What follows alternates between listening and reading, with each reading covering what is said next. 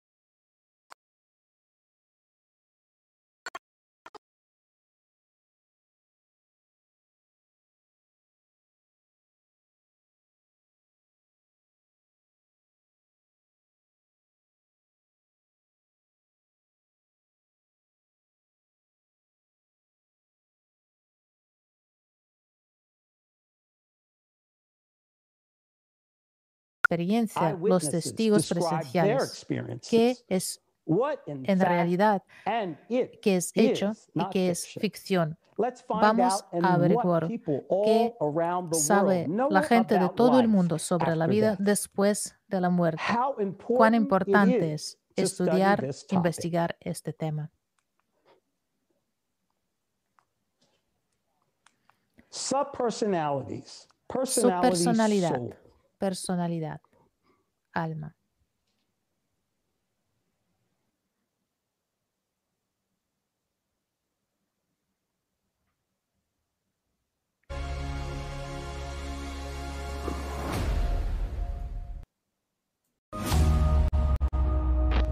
Ahora en la Tierra viven casi 8 mil millones de personas. Hay una cuestión importante que afecta a todos. ¿Qué sucede después de la muerte? ¿Qué cree usted? Creo que cuando una persona muere, su espíritu sale His spirit goes out because the body dies first. C'est le corps qui meurt, The body dies and the spirit goes out. If the Holy Spirit was in him, I think that he will go into eternity. If you are dissatisfied with what you have experienced for yourself, so to speak, then you incarnate, say, within one millisecond in another vessel, and then you take other tasks with you. I don't really believe in spirituality. I do not believe in the soul. I think that the physical body, which is actually mortal, is really all we are in this world. There is nothing else that can continue after death. They test like all your good deeds against the weight of a feather, and if somehow the feather is more heavier than that, then you don't pass. Some turn into guardian angels, who knows? Some are reborn, some come into this world who had not managed to accomplish some deeds, maybe in a past life. They come back here and accomplish them. Our body gets transformed and breaks down into atoms and transforms into some other kinds of energy. But thought itself is an electrical impulse, and no one really knows when I will die. This electrical impulse, all Este these impulso connections, eléctrico, what todas estas form will they take? conexiones, ¿en qué forma van a transformar? Ah, Supongo que nosotros estamos ah, formados de la energía que nunca desaparece, solamente se transforma. Pero estas historias sobre lo espiritual que ah, están mm, declamados por las religiones no, no lo puedo creer. Quiero mencionar que estudié matemáticas en la universidad y por eso es tan difícil convencerme sobre lo que no se puede confirmar. Sería genial que eh, si ahí estaría todo como en un paraíso, ah, como en un jacuzzi. Bueno, bueno, no sé cómo se ve esto. There are many Hay muchas opinions, opiniones, pero sí queremos saber but qué we want to realmente va a know pasar what will después. Yo creo que es una like we pregunta importante. Yo creo que tenemos que actuar, no tener miedo y estar así como somos. A mí me, me parece que si la gente sabía más sobre, sabría más sobre ah, la vida post-mortem, vivimos de otra manera. Dios, y me pregunto cada vez cuando estoy en depresión, cuando estoy deprimida. Yo no sé cómo es eso. Yo quiero saber qué pasa después de la muerte. Si existe otra vida o Of no, ¿qué vamos a hacer? Sí, claro que yo quiero. Mucha gente quiere porque, bueno, estás viviendo, pensando, colectando conocimiento. Tu cabeza funciona, pero yo no puedo imaginar como que en un momento dejo de pensar. We don't know enough about, um, es como que what- nosotros no sabemos suficiente qué es el like, alma, um, qué es la conciencia para nosotros, to, um, like, predict para pre- predicar qué va a pasar después de la muerte. Yo creo que cada persona them, but no one knows Quiere that. saber It's qué va a pasar después, pero nadie lo sabe, es un misterio. Yo estoy muy abierto para esas cosas. A mí me, yo- me gustaría saber si yo estaré buena, si realmente lo que yo estoy dando aquí en la tierra para las personas, si yo voy a tenerlo como de vuelta. Yo creo decir, bueno, que la gente tiene que saber que les espera algo después. Y también que sean más conscientes de lo que viven. Sí, cuando tú sabes que hay algo después, tú vas a aspirar y vivir según este conocimiento. Yo creo que cada persona es responsable por lo knew que está haciendo durante su vida. Si nosotros supiéramos, viviríamos de otra manera. Claro que sí. Yo creo que todos quieren saber esto humankind. porque para la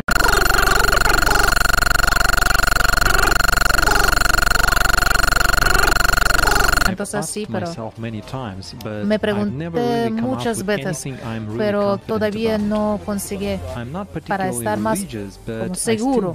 Yo creo que no sería no tendría razón would just end our lives, solamente acabar la vida después de la 70, muerte 80 no tener nada, porque nosotros gastamos algo como nothing happens 74, anymore. eh, 80 años para construir algo y no pasa nada después, no lo creo. Cada persona tiene que saber que este tiempo después en la tierra eh, eh, termina y hay que After pensar the que nos physical espera en body dies, futuro. Ah, después de que el cuerpo físico muere, sí, me gustaría, would creo like que to sería know. interesante para todos. We just have a truth that the world shows us. Sí, me gustaría saber simplemente, pues tenemos la our verdad life que ends nos when the muestra body el mundo, dies. que nuestra vida termina cuando el cuerpo truth, I muere. would like to Entonces, know más what allá de una verdad, me gustaría saber qué pasará conmigo después de que muera. Sería mejor si lo supiéramos, entonces podríamos prepararnos mejor para ello. Por lo tanto, creo que sería bueno si supiéramos esto, porque entonces no tendríamos miedo de la muerte.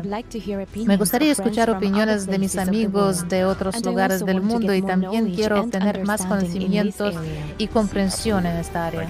Por supuesto que sí, como si tuvieras una idea realmente segura de para qué sirve la vida, sea lo que sea que concibamos como vida, y una idea realmente clara de lo que ocurre después de la vida, creo que irías por la vida con mucha más claridad, lo que sería fantástico. Si le preguntas a cualquier persona en este mundo, creo que el 99% dirá sí, quieren saber, definitivamente, porque si supiera con certeza, con seguridad que tengo una vida después de la muerte, probablemente haría las cosas de manera diferente. Llegó el tiempo a saber la verdad.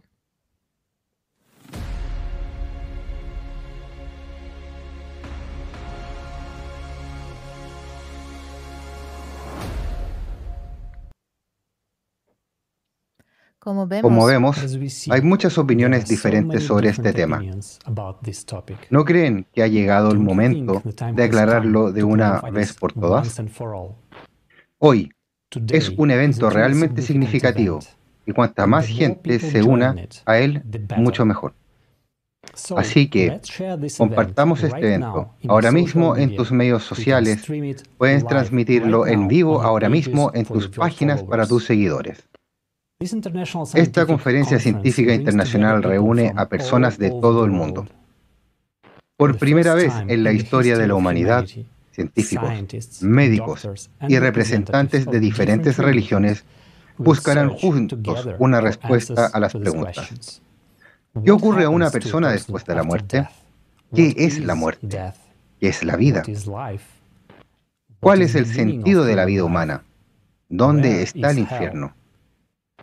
Se anunciarán sensacionales descubrimientos de la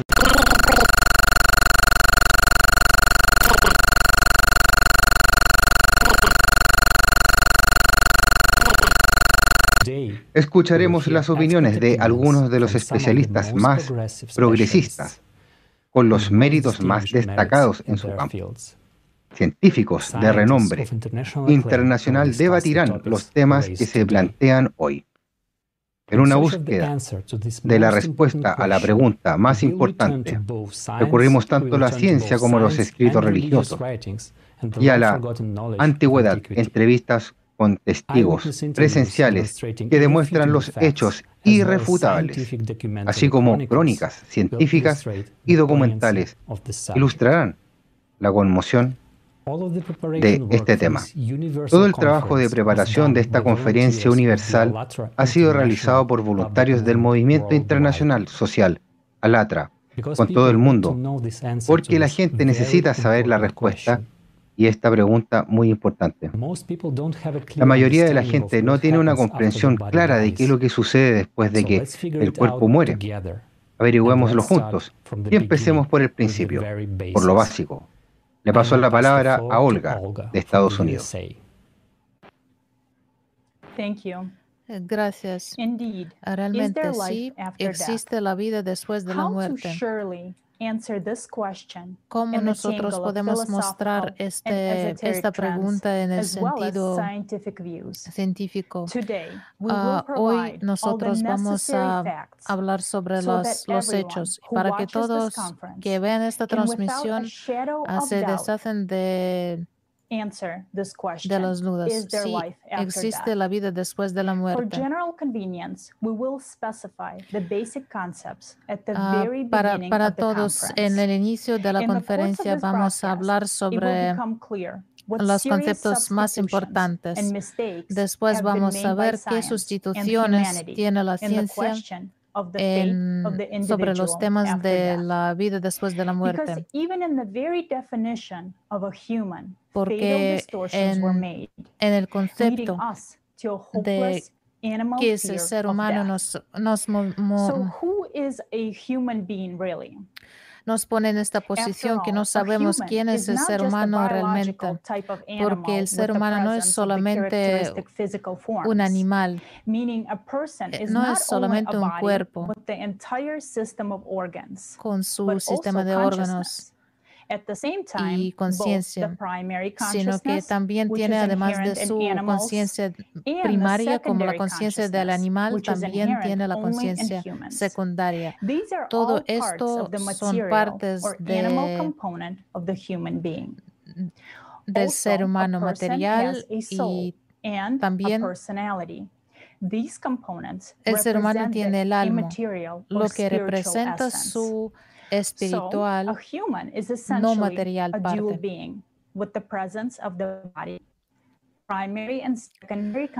El ser humano es uh, la persona dual y la personalidad no, no, se trata de lo que sabemos de la psicología de hoy. Hoy mm, en más detalles vamos a descubrirlo y describirlo durante la conferencia. Hoy día en la conferencia hablaremos sobre todo lo que ha estado inseparablemente desconectado con el ser humano y el significado de la vida humana. Vamos a comenzar con el principal concepto. El, eh, el espíritu, el espíritu es antimateria, eh, perteneciente al mundo de Dios. Solamente el, ser humano tiene una alma. Es única e indivisible. La ubicación del, del alma es en el sector bajo el plexo solar.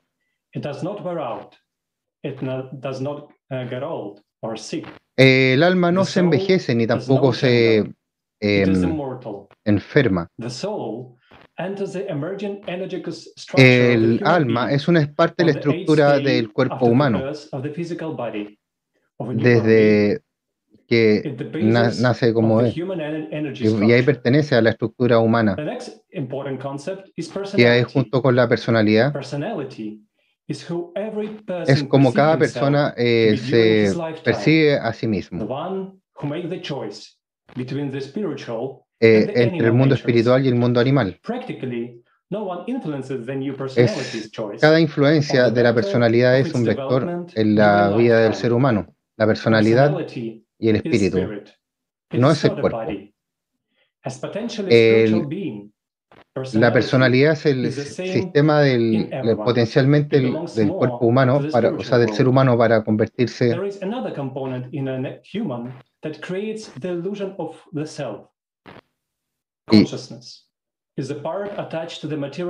bueno, la conciencia es parte del, mundo material.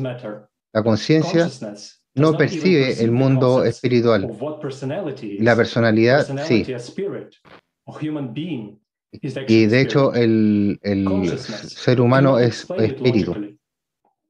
Pero la conciencia manipula al ser humano. Eh, y ahí ingresan los pensamientos, los deseos, entendimientos. La conciencia humana está dividida eh, en, en, varios, en varias partes. Y percibe las reacciones del cuerpo humano. Y también tenemos la esa es la conciencia primaria, y también tenemos la conciencia secundaria que es, es el intelecto, es la conciencia humana. Pero los pensamientos son muy uh, pocos en este, en este sentido. Está dominado por algunos deseos. De deseo, las emociones y la conciencia secundaria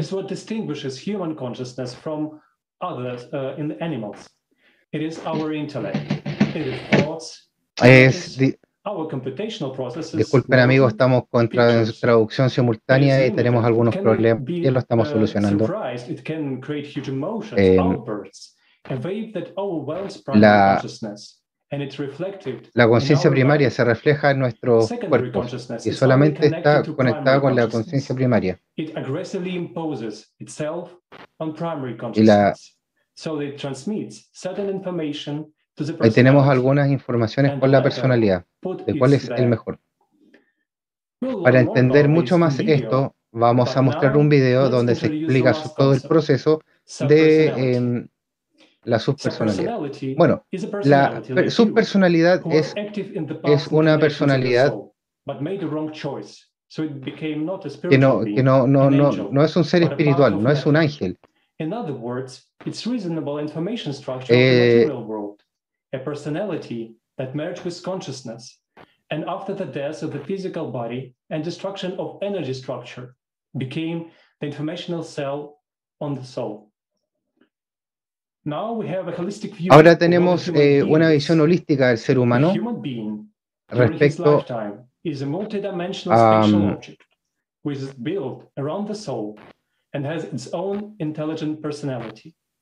The visible to the eye familiar form and structure of the physical um, body together with its physical and chemical processes Bueno, básicamente lo que se menciona acá es que el cuerpo humano es un paquete de eh, emociones físicas, es un paquete de reacciones químicas, eh, que básicamente los seres humanos como, como máquina humana eh, reaccionan a diferentes factores externos y esos factores externos en el fondo son parte de la conciencia secundaria y la conciencia primaria. Pero eso no es lo que define a un ser humano, un ser humano lo define su conexión espiritual vale decir, su personalidad y la conexión que pudiera ésta tener con el espíritu.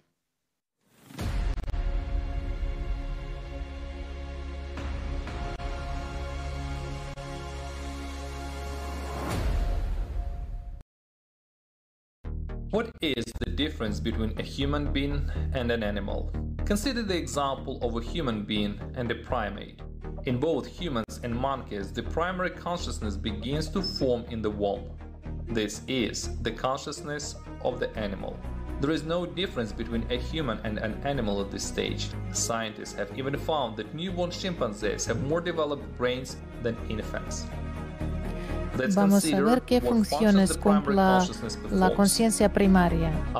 Después del nacimiento del ser humano está uh, conectada uh, con todos los órganos de percepción y la visión, el oído y todas nuestras sensaciones táctiles.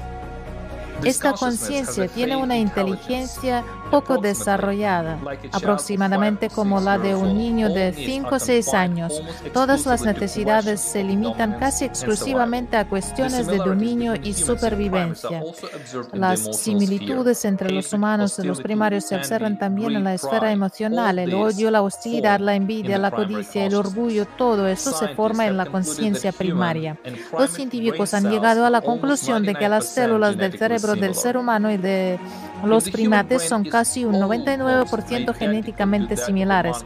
Si el cerebro humano es casi idéntico al de un mono, ¿por qué la conciencia humana es tan diferente y superior a la de los animales? La respuesta se esconde en el acontecimiento que tiene lugar el octavo día después del nacimiento del ser humano.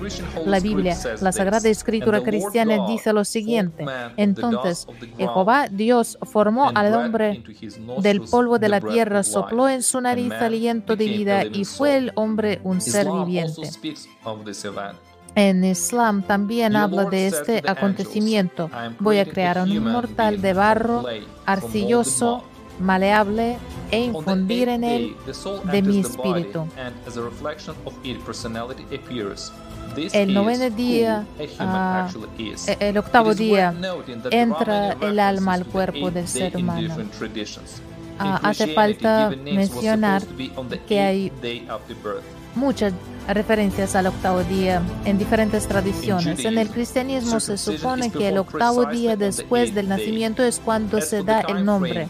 En el judaísmo la circuncisión de, se realiza precisamente el octavo día. En cuanto al día de la ceremonia para poner el nombre en el Islam, se suele celebrarla pasados siete días desde el nacimiento del bebé que también es el octavo día. Y también en el octavo día, como antípoda de la personalidad en el ser humano aparece la conciencia secundaria. Es lo que llamamos inteligencia. La desarrollamos activamente desde una edad temprana a lo largo de nuestra vida. Gracias a la conciencia secundaria hemos superado a los primates en nuestro desarrollo intelectual. Da capacidad de pensar de forma lógica, analizar, hacer cálculos, imaginar, crear e interactuar activamente en equipo y comunicarse entre sí. Es la presencia del alma, de la personalidad y de la conciencia secundaria lo que distingue a un ser humano de todos los demás seres vivos. Los animales no tienen libertad de elección, actúan según sus instintos de la conciencia primaria, pero solo los humanos, gracias al alma y la personalidad, tienen la libertad de elegir. Esto encarna el propósito principal del Creador, la creación de condiciones para la elección, la elección de la personalidad entre el mundo material y el mundo espiritual. Nuestro destino después de la muerte depende de la elección que hacemos durante nuestra vida.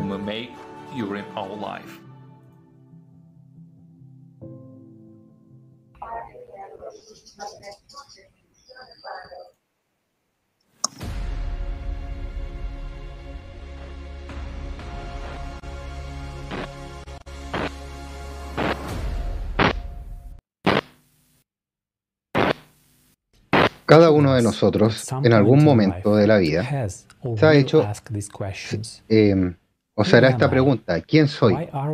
¿Por qué estamos aquí? ¿Qué pasará después de la muerte?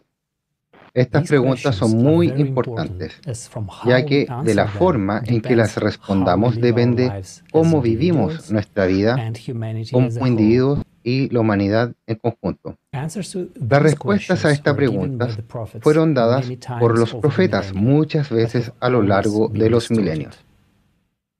Pero siempre ha habido distorsiones. Hoy nos adelantaremos en la historia y examinaremos la ciencia moderna, apartando los hechos señalados a la ficción. Juntos encontraremos la verdad sobre lo que pasa después de la muerte. Hagamos una rápida recapitulación de lo que hemos tratado hasta ahora. Un ser humano no es un cuerpo, no somos animales sofisticados. Tenemos un alma, una pequeña parte del mundo espiritual que entra en el ser humano al octavo día después del nacimiento del cuerpo físico. Luego está la personalidad, un reflejo del alma. Esto es lo que realmente somos. Y tenemos dos tipos de conciencia. La primaria, algo similar a un sistema operativo que ejecuta todos los procesos en el cuerpo y tiene un nivel de desarrollo de un niño de 5 años, todos los que quieren es sobrevivir y dominar. Y la conciencia secundaria, formada como un reflejo de la personalidad, lo que llamaremos, llamamos intelecto, una especie de entrenador de una inteligencia artificial muy avanzada en la personalidad. Solo los humanos tienen esta conciencia secundaria, ya que solo los humanos tienen alma y los humanos tienen libertad de elección y libre albedrío, diferencia de los animales que rigen por sus instintos. Y estas respuestas, y por qué estamos aquí, aprende a que el mundo material, el mundo espiritual. Y de esas mismas elecciones depende lo que sucederá después del cuerpo, después de la muerte.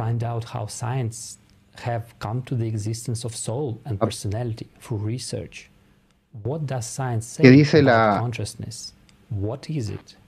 ¿Qué se dice después de la, respecto a la personalidad? ¿Dónde está?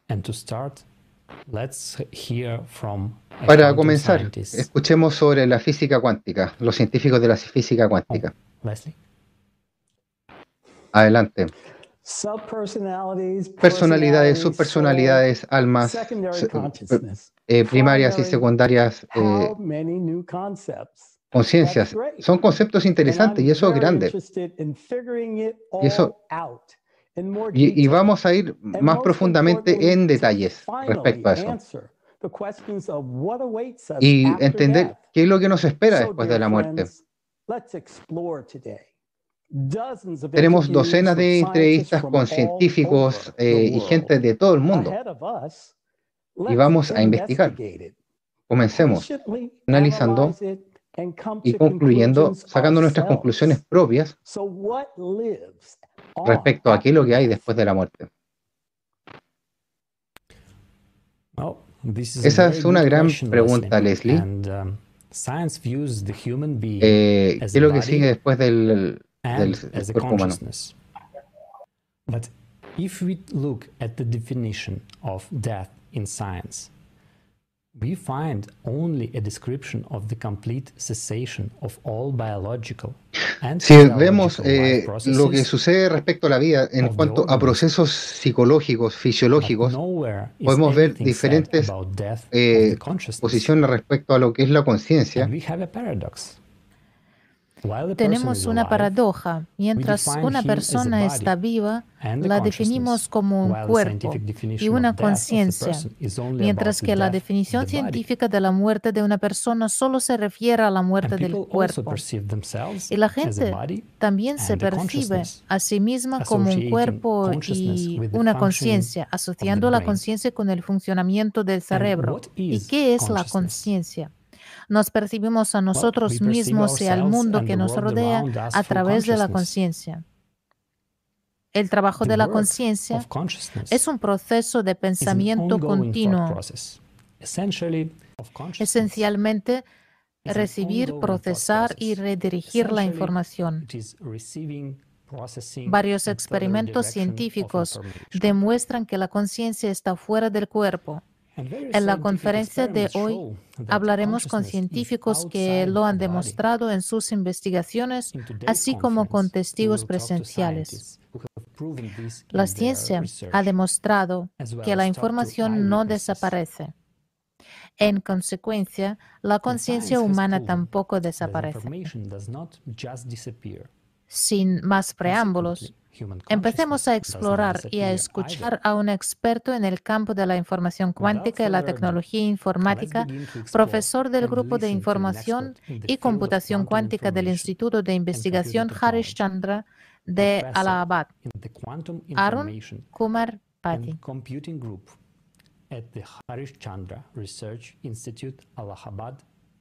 Mr. Arun Kumar Pati.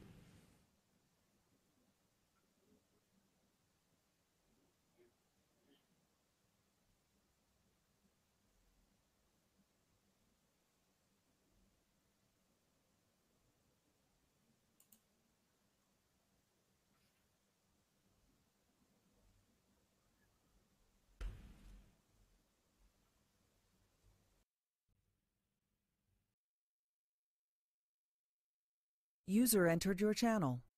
Me llamo Arun Pati, trabajo en el campo de la computación cuántica y la información cuántica desde hace más de 30 años. Actualmente trabajo en el Instituto de Investigación. Me llamo Arun Pati, trabajo en el campo de la computación cuántica y la información cuántica desde hace más de 30 años. Actualmente trabajo en el Instituto de Investigación Harish S. Chandra en Allahabad, situado en la parte norte de la India. Y aquí tenemos uno de los mayores grupos en la India que estudian información cuántica. La teoría cuántica dice que la información nunca se destruye. Esto es algo que hemos demostrado hace mucho tiempo. Yo y uno de mis colaboradores, Simon Bronstein del Reino Unido, hemos demostrado que si se imagina la siguiente situación, se tiene alguna información almacenada en algún sistema físico y algo le sucede al sistema físico y eventualmente la información de ese sistema se pierde. Como he dicho, en algunas situaciones la información real puede perderse. Pero si te haces la pregunta, ¿se pierde realmente o sucede algo más? Entonces lo que intentamos demostrar utilizando las herramientas de la teoría cuántica o de la información cuántica, encontramos que si tomas este sistema y el mundo externo como un sistema cerrado, afirmamos firmemente que si la información desaparece de esta parte del sistema, simplemente traspasa y se queda en algún rincón del resto del universo, del cual, de hecho, se puede recuperar la información. Así que, en un sentido estricto, la información nunca se pierde realmente. Quiero decir, esto es como la conversión de energía que conocéis. Entonces, la energía es. No puedes crear energía, no puedes destruir energía. Solo puede transformarse de energía térmica a energía electromagnética o alguna otra forma de energía. Del mismo modo, la información cuántica nunca se pierde. Solo cambia su forma, ya ves. Así que, de este sistema físico se va y desaparece, pero se puede encontrarla en algún otro sistema físico. Y no solo lo demostramos teóricamente, sino que también hicimos un experimento y verificamos que sí, efectivamente esto es cierto. Supongamos que se puede describir a un ser vivo mediante alguna función, y que es la función de onda global y abarca toda toda la información que es referente a la persona, la célula o un ser vivo. Pero cuando esa persona o el ser vivo muere, entonces, aplicando el resultado de nuestro estudio, podemos decir ciertamente que la información cuántica o la función no se destruye, sino simplemente se va de aquí y se queda en alguna otra parte del mundo o en alguna otra parte del universo. No se sabe dónde está, es muy difícil encontrarla, pero en principio está ahí. Entonces, esto significa, si lo llaman alma, entonces el alma tampoco se destruye.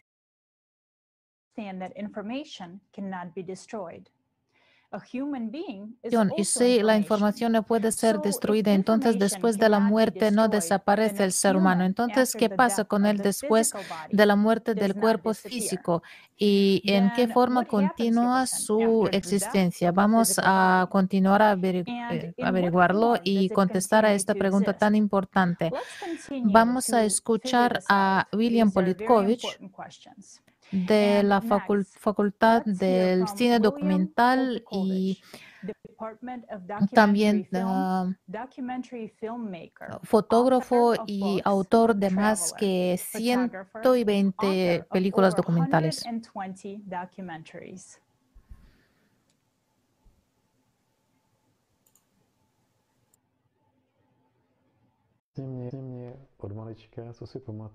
Desde mi más tierna infancia hasta donde puedo recordar, me interesaba saber por qué estamos aquí, hacia dónde vamos, cuál es el sentido de la vida. La muerte es un tema al que se presta muy poca atención en la sociedad actual, se deja de lado. Más bien, se ha convertido en una extraña herramienta de miedo y ansiedad.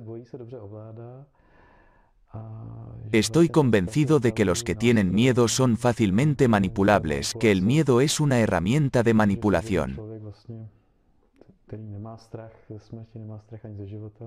porque una persona libre que no tiene miedo a la muerte, que tampoco tiene miedo a la vida, que no tiene miedo a enfrentarse a cualquier situación, es capaz de superarla, de afrontarse a ella, en lugar de aceptar ciegamente lo que alguien le impone o le dice cómo hacerlo. Lo que importa es la propia aceptación de ello. Todos actuamos como si la muerte no existiera y la vida fuera algo seguro, pero es todo lo contrario. Si eres consciente de tu finitud, es decir, de la finitud de tu cuerpo, eso no significa que se acabe. Hoy en día incluso la ciencia, la física cuántica, ha demostrado que la conciencia es primaria, que la conciencia crea la realidad, es decir, desde este punto de vista la conciencia no depende del cerebro, no es su producto, sino que nuestros cuerpos son solo una especie de transformadores de algún tipo de conciencia universal. Es como si tuviera una emisión de televisión y los televisores fueran receptores independientes de esa emisión. Si el televisor está roto o fuera de servicio, no significa que la emisión haya terminado. Así que esto ya se ha demostrado científicamente, pero para muchos científicos esto es algo tan nuevo o chocante que desgraciadamente no ha sido noticia de primera plana en todos los medios de comunicación, sino que se habla de ello aquí y allá, de que es así. Además, se han realizado miles de experimentos de este tipo, incluidos los del campo de la física cuántica como la transferencia de conciencia no local y otros similares. Así, quien quiera entender esto con más detalle, encontrará muchos experimentos que lo demuestran.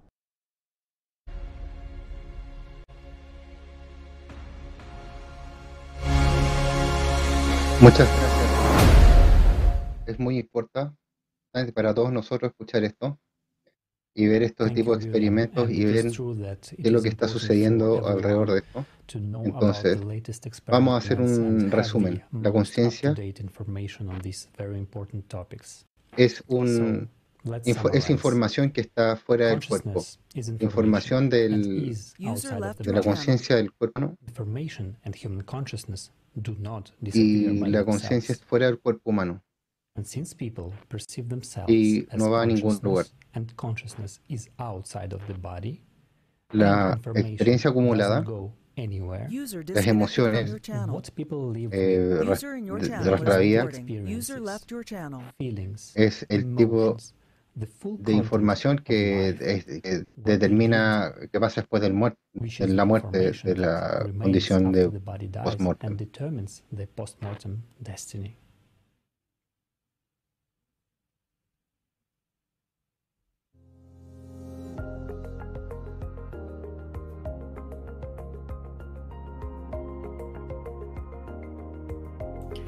En esta parte de nuestra conferencia nosotros vamos a conocer las investigaciones de los fundadores y expertos que más que 20 años ah, hacen sus investigaciones sobre lo que pasa con la gente ah, que experimenta la la, experimentos, experimentos cercanos de muerte.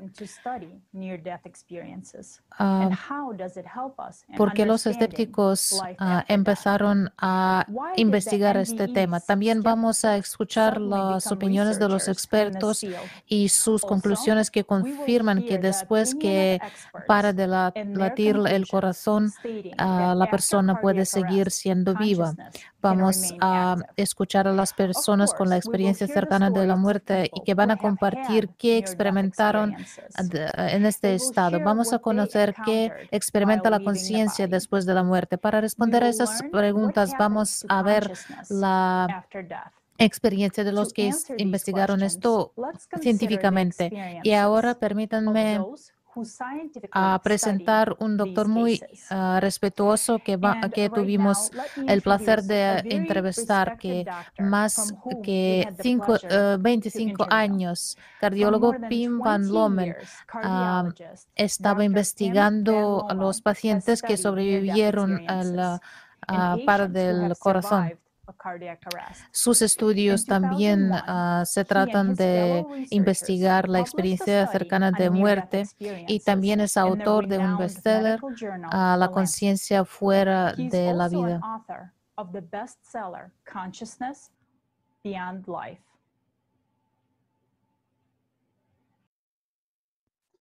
I'm uh, Pim van Lommel. I'm a Dutch cardiologist uh, uh, living in the Netherlands. Um, uh, from 1986, I started to be interested in near-death experiences because I had the privilege to talk to patients who survived the cardiac arrest. So um, my opinion was always that consciousness is a product of brain function. That's what I learned in university. I learned in medical school. And uh, when I started my specialization in cardiology in La unidad de cuidados coronarios se puso en marcha porque la técnica de, la animación empezaba a ser posible.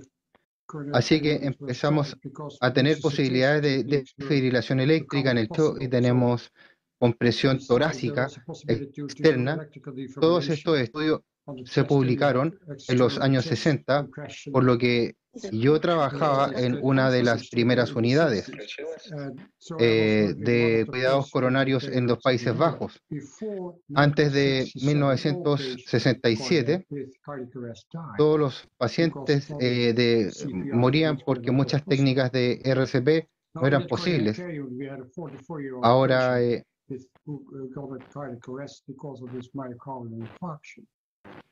y le dimos varias descargas de eléctricas debido a la desfibrilación y recuerdo la conciencia después de unos cuantos minutos.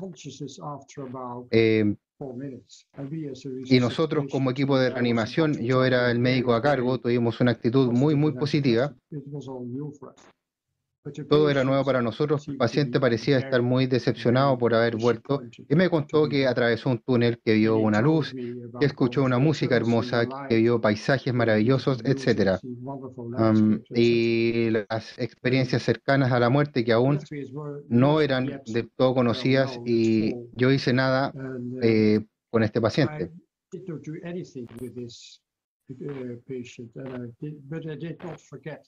Pero, me, pero olvidé lo que me había contado y hasta 1986, que solo leí el libro de George Ritchie, Regreso del Mañana, desde donde escribí una experiencia de muerte muy profunda y, eh, y extensa.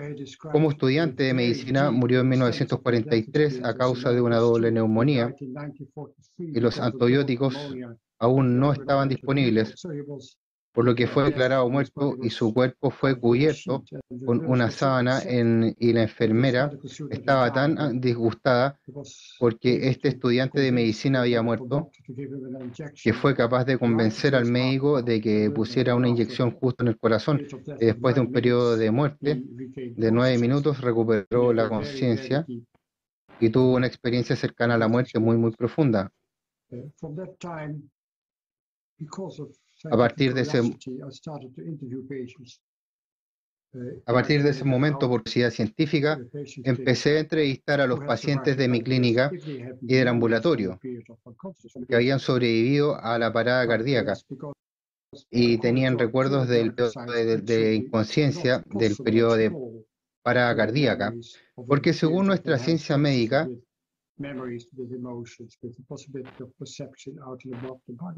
y solo en 1975 Raymond Moody escrito un libro, La vida de la vida, que no había sido leído que no lo había leído así que para mí, en el plazo de dos años, entre 1986 y 1988, tuve 50 pacientes que habían sobrevivido al paro cardíaco y 12 pacientes compartieron su eh, experiencia cercana a la muerte conmigo. Entonces mi curiosidad científica empezó a crecer porque no debe, debería ser posible tener una experiencia de conciencia durante un paro cardíaco.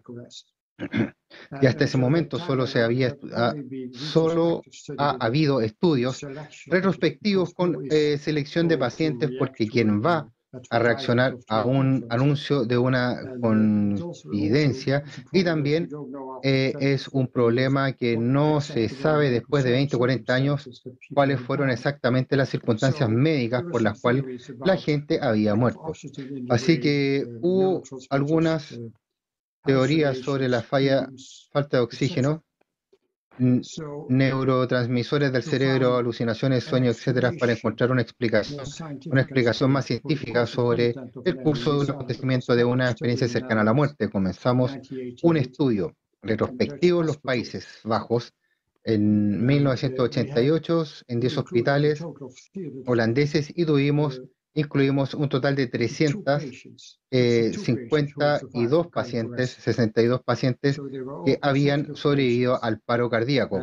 Así que todos eran pacientes consecutivos de esos 362 pacientes con paro cardíaco. El directorio, eh, el 18% tuvo la experiencia cercana a la muerte y el 82% se no informó de una experiencia cercana a la muerte. Ahora la pregunta es, ¿cuál es la diferencia entre el 18% de los pacientes que informaron un, que informan de una experiencia cercana a la muerte y el 82% que no recuerda nada de un periodo de inconsciencia? Entre las personas con experiencia cercana a la muerte me contaron todos los elementos clásicos de la experiencia cercana a la muerte, que son estar fuera del cuerpo, tener percepción fuera de una parte del cuerpo, tener conciencia de estar muerto, estar en, en, una dimensión de otro mundo con hermosos colores, eh, hermosos paisajes, música, encontrarse un eh, ser de luz con la sensación de un amor incondicional y aceptación, y también sabiduría interior. Y dentro, con este ser de luz, tienes una especie de revelación de la vida y revives toda tu vida también. Puedes encontrar unos familiares fallecidos, también tienen una especie de comunicación con ellos.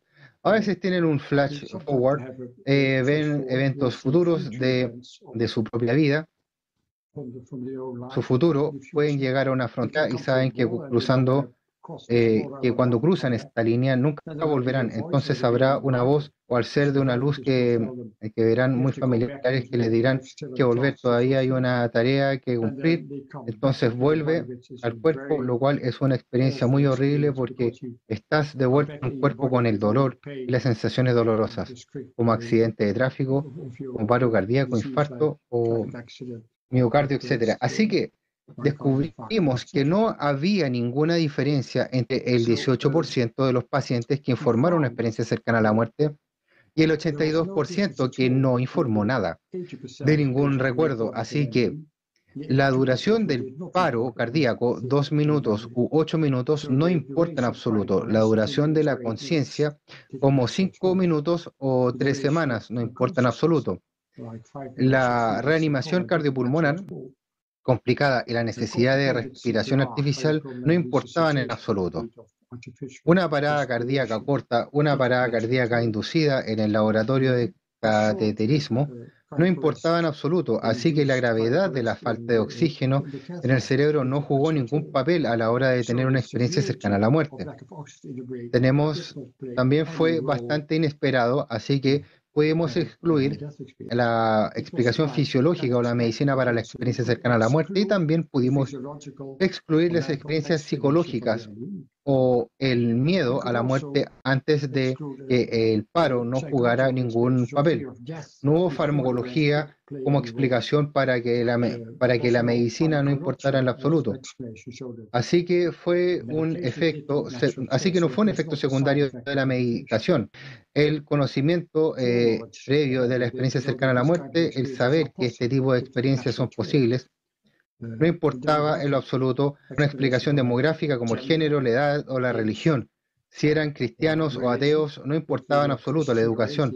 No importa en absoluto. Así que nuestra gran sorpresa, no pudimos encontrar ninguna explicación científica para lo que las personas informan de una experiencia cercana a la muerte en un paro cardíaco. El paro cardíaco es que las personas eran, eran muertes clínicas, estaban inconscientes y por la falta de circulación y la falta de respiración.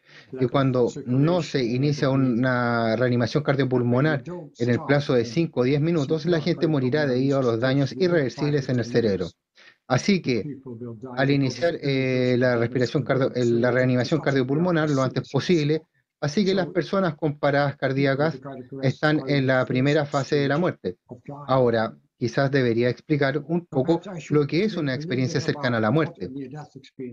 Una experiencia cercana a la muerte a la, eh, es un recuerdo eh, reincorporado,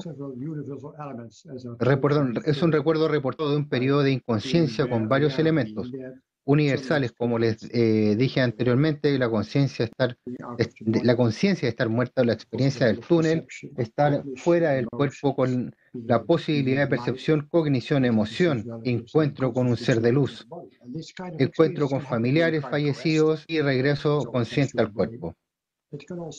Y este tipo de experiencias puede ocurrir durante un paro cardíaco, por lo que el daño al cerebro también eh, puede ocurrir eh, la pérdida de sangre y el paro complicado en mujeres jóvenes puede eh, recurrir en un traumatismo cerebral. Un traumatismo terrible como en los accidentes de tráfico o en los accidentes de montañismo también. Puede ocurrir en casos de ahogamiento de niños pero este tipo de experiencia similar a una eh, experiencia cercana a la muerte. también puede ocurrir en la depresión severa, el ejercicio de la crisis, en el aislamiento o la meditación. Así que también en periodos de, en los que el cerebro funciona normalmente, se pueden tener este tipo de experiencias similares eh, a una experiencia cercana a la muerte y un elemento muy especial de esta experiencia cercana a la muerte es la transformación de la gente eh, que cambia la vida cuando la experiencia cercana a la muerte duró solo dos o tres minutos. Y la transformación escuchamos que ya no hay miedo a la muerte, hay una nueva visión de lo que es importante en la vida, el amor incondicional, la empatía, la compasión, primero hacia ti mismo, amarte a ti mismo y aceptar tus aspectos negativos de todo lo que tenemos. Entonces te sientes conectado con todo con todos. Entonces tienes una nueva visión de lo que es importante en la vida. No las cosas externas como mucho dinero, una casa grande, un coche grande, un cuerpo joven, ya eso ya no es importante. Lo importante es ayudar a la gente y sentirse conectado con otras personas. A pesar de este tipo de experiencias que también llamo experiencias de bienestar sabes que estás conectado con todos los demás, estás conectado con la naturaleza, estás conectado con el planeta, con el planeta Tierra también. Y el tercer aspecto de la transformación es aumentar la sensibilidad intuitiva. He dicho que sienten conectados con otras personas e incluso pueden saber lo que otras personas también piensan. Pueden tener una premonición, pueden tener muchos sueños de pronóstico, pueden saber que alguien va a morir en tres semanas e incluso que van a morir también. Así que están muy perturbados con este tipo de experiencias también. Ahora también, debido a esta transformación, también hicimos un estudio longitudinal con entrevista de dos años y ocho años después del paro cardíaco y todos los pacientes que aún estaban vivos en una experiencia cercana a la muerte y un grupo de control coinciden en pacientes con la misma edad, el mismo intervalo de tiempo, eh, pacientes que sobrevivieron a, su cardíaco sin su eh, cercana a la muerte. Así que lo que encontramos que la transformación de la que hablaba solo se encontró en pacientes con una experiencia cercana a la muerte, que es lo que significa que eh, la transformación es el aspecto objetivo de la experiencia subjetiva. No podemos probar la experiencia subjetiva, así que ninguna, ninguna, ah, que según la ciencia actual, no podemos probar lo que pensamos, lo que sentimos, porque la conciencia porque, perdón, porque la ciencia sigue siendo una ciencia materialista que cree solo en y cree que solo es verdad lo que se puede objetivizar, lo que se puede medir, lo que se puede duplicar, lo que se puede falsificar. Ahora bien, lo que pensamos y sentimos no lo podemos medir. Muchas gracias eh, por esa eh, extensa eh, punto de vista. Eh, sobre las experiencias cercanas a la muerte. Muchas gracias por compartir uh, cómo eh, la mente científica y el escepticismo que tú pudiste tener en tu propia experiencia. Y muchas gracias por el trabajo también que tienes en, el, en estas áreas. Eh, y poder demostrar que la conciencia está fuera del cuerpo. Ahora vamos a hablar sobre con otro prominente especialista, eh, desde 1998. Eh, Se trata ni más ni menos que el fundador de Near Death Experience Research Foundation, el doctor Jeffrey Long, un autor e investigador estadounidense del fenómeno de las experiencias cercanas a la muerte. Médico de formación, Dr. Long ejerce la oncología, radioterapia en el Hospital de Luisiana. Quizás lo conozcas también por el autor de eh, Evidence of the Afterlife, la ciencia de las experiencias cercanas a la muerte.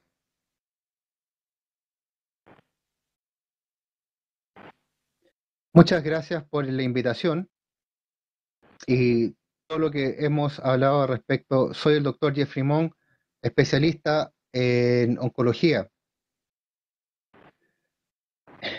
Y también quiero decir que tengo mucha experiencia en mi investigación Hemos hecho investigación en mi sitio de web.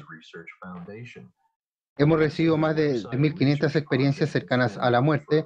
Esto es por lejos lo más eh, eh, cantidad de experiencias cercanas a muerte publicadas en el mundo. Y gracias a la detallada encuesta, con las preguntas que hacemos, estamos aprendiendo más sobre las experiencias cercanas a la muerte de lo que nunca antes fue posible. Las experiencias cercanas a la muerte es exactamente lo que implica la frase, está cerca de la muerte. En este proceso, las palabras están un poco comprometidas físicamente con esta inconsciencia. O clínicamente muerto sin latidos del corazón. En este momento, en el estado de inconsciencia, debería ser imposible tener ningún tipo de recuerdo porque, bueno, no estás consciente y, sin embargo, una de las experiencias cercanas a la muerte eh, tiene recuerdos organizados muy lúcidos eh, que recurre con este momento. Los elementos que ocurren durante una experiencia cercana a la muerte son observados conscientemente a través de miles de experiencias de este tipo.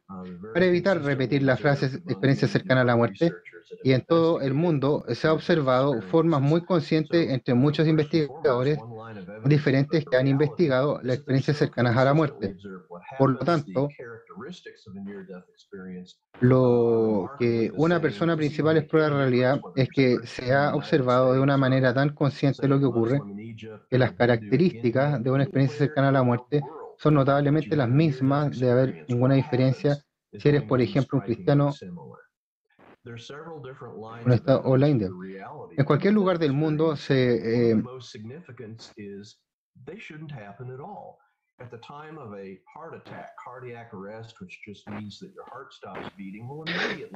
de, 10 a 20 segundos después de ese eh, suceso, eh, el EEG o electroencefalograma que mide la actividad de la corteza cerebral se aplana absolutamente. Debería ser absolutamente imposible tener algún recuerdo en ese momento.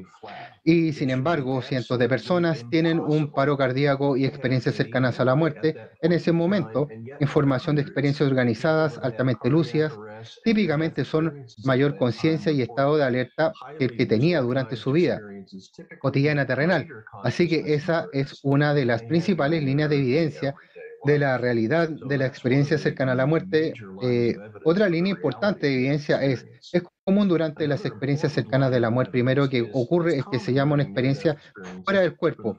Tan conscientemente pueden estar clínicamente muertos y sin embargo comúnmente su conciencia se separa de su cuerpo físico terrenal y típicamente se eleva por encima de ellos desde ese punto de vista. Pueden ver a menudo, escuchar los eventos terrenales en curso a menudo incluyendo los esfuerzos frenéticos de otras personas que tratan de resucitarlos y traerlos de vuelta a la vida. En mi estudio de varios eh, centenares de experiencias,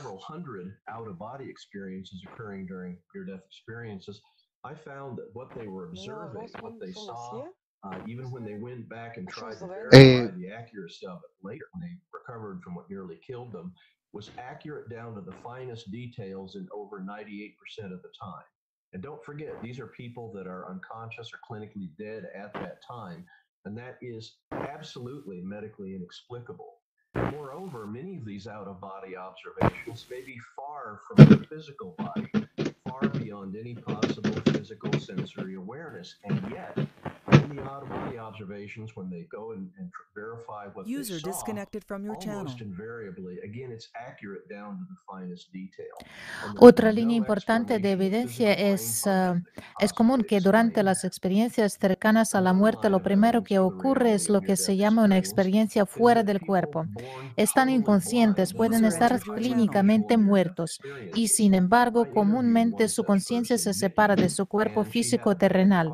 Y típicamente se eleva por encima de ellos. Desde ese punto de vista pueden ver y a menudo escuchar los eventos terrenales en curso, a menudo incluyendo los esfuerzos frenéticos de otras personas que tratan de resucitarlos y traerlos de vuelta a la vida. En mi estudio de varios centenares de experiencias extracorporales ocurridas durante experiencias cercanas a la muerte, encontré lo que observaban, lo que veían incluso cuando volvían y trataban de verificar la exactitud de ello más tarde.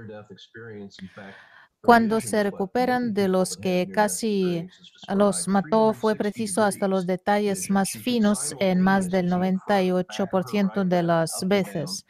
Y no olvides que son personas que están inconscientes o clínicamente muertas en ese momento. Y eso es absolutamente inexplicable desde el punto de vista médico.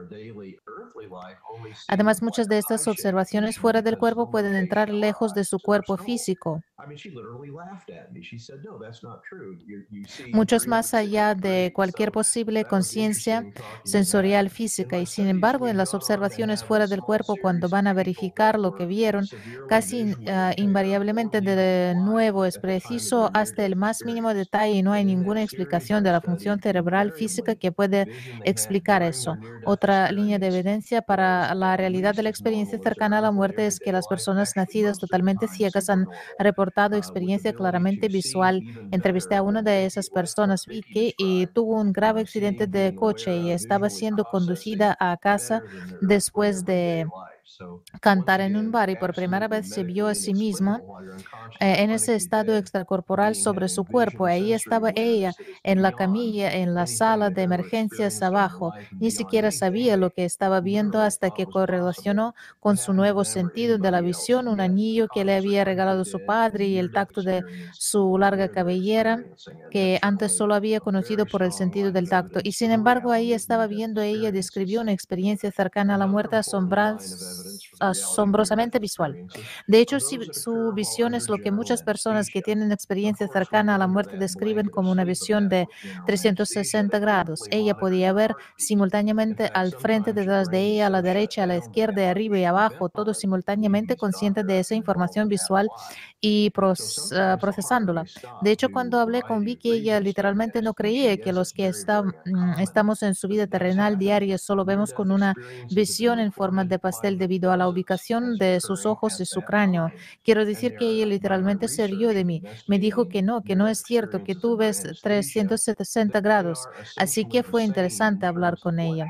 Eh, en mis estudios hemos pasado a tener una pequeña serie de personas que estaban gravemente uh, discapacitadas visualmente o legalmente ciegas en el momento de su experiencia cercana a la muerte. En esa serie que he estudiado invariablemente, la visión que tenían durante su experiencia cercana a la muerte era al menos tan normal como la vida cotidiana terrenal y en realidad la mayoría de las veces súper normal con capacidad de ver incluso mejor que Vicky, como lo que ella describió, ver siendo consciente de procesar visualmente mejor que la vida cotidiana terrenal. Así que de nuevo es absolutamente inexplicable desde perspectiva de la medicina. Mientras que usted está inconsciente o clínicamente muerto, está teniendo la visión de conciencia sensorial que está más allá de cualquier cosa que han experimentado en su vida y más allá de cualquier cosa que literalmente pensó que era posible suceder a ellos o cualquier otra persona. Y sin embargo, inconsciente o clínicamente muerto y la experiencia cercana a la muerte ahí están experimentando. Y eso es ciertamente una línea muy fuerte de la evidencia de la realidad de las experiencias cercanas a la muerte. Otra línea importante de evidencia para la realidad de las experiencias cercanas a la muerte son aquellas que ocurren mientras se está bajo anestesia general, por supuesto, cuando estás bajo efecto de la anestesia general ah, adecuada. Ellos Ah, mm, monitorean cuidadosamente su ritmo cardíaco. De hecho, a veces tu cerebro está tan apagado, una ventilación artificial, créeme, como médico, he estado involucrado en eso muchas veces. Así que a veces el corazón puede detenerse debido a una variedad de razones durante la anestesia. Sí es muy poco común, por, ah, pero ocurre. Las experiencias, ah, experiencias cercanas a la muerte han sido reportadas por docenas como ocurridas en ese momento ahí por mi investigación de las experiencias cercanas a la muerte bajo anestesia son investigación de las experiencias cercanas a la muerte bajo anestesia son esencialmente las mismas en términos de lo que ocurre durante ellas, como las experiencias cercanas a la muerte que ocurren cualquier otra bajo cualquier otra circunstancia, que no sea bajo anestesia general. Y una pregunta clave que hice para ambos, las experiencias cercanas a la muerte que ocurrieron bajo anestesia general y las experiencias cercanas a la muerte que ocurrieron bajo cualquier otra circunstancia fue cuál era su nivel de conciencia y alerta. Y sorprendentemente entre esos dos grupos no había ninguna diferencia estadística. Me sorprende que incluso cuando estás bajo anestesia general y tu corazón se detiene, tu grado de conciencia y alerta durante la experiencia cercana a la muerte sea el mismo que el de las experiencias cercanas a la muerte de ocurren que ocurren en otras circunstancias en las que no estás bajo anestesia general. Y me permito añadir que la gran mayoría de las personas que tienen experiencias cercanas a la muerte responden a esa pregunta de la encuesta. Alrededor de 3, 4 dicen que están teniendo una conciencia y un estado de alerta aún mayores que durante su vida cotidiana terrenal. Así que esta es otra evidencia más notable para la realidad de la experiencia cercana a la muerte y su confirmación muy consistente de una vida después de la muerte. Y no es esto, no es una anécdota. Creo que lo importante para recordar acerca de las experiencias cercanas a la muerte, esos no son solo informes anecdóticos. Aproximadamente el 10-20% de las personas que estuvieron a punto de morir tendrán una experiencia cercana a la muerte. Así que estimamos que en todo el mundo hay literalmente millones de personas que han tenido mm, este tipo de experiencias. Las experiencias cercanas a la muerte pueden ocurrirle a cualquiera, le ocurren a niños y adultos, pueden ocurrirle a los ancianos, pueden ocurrirle a la gente independientemente de su creencia religiosa, incluso los ateos las tienen. Por lo tanto, parece que a día de hoy tienen una experiencia de igualdad de oportunidades y esto ha sido bien estudiado. No podemos ah, predecir quién tendrá una experiencia experiencia cercana a la muerte cuando esté a punto de morir, ni podemos predecir cuál será el contenido de esta experiencia. Por lo tanto, parece ser algo que funciona de forma completamente independiente de sus expectativas. Incluso las personas que nunca han oído hablar de las experiencias cercanas a la muerte las tienen, como todo el mundo. Muchos en nuestro estudio eran ateos en el momento de su experiencia cercana a la muerte. Hicimos una pregunta muy directa sobre eso en nuestra encuesta más reciente. No es sorprendente que prácticamente todos ellos, después de su experiencia cercana a la muerte y después de tener algunos años para pensar en ello y entenderlo, ya no son ateos. Uh, And that, that's important. That's an important concept. By a basic tenet of science, what's real is consistently uh, we're there in near-death experiences.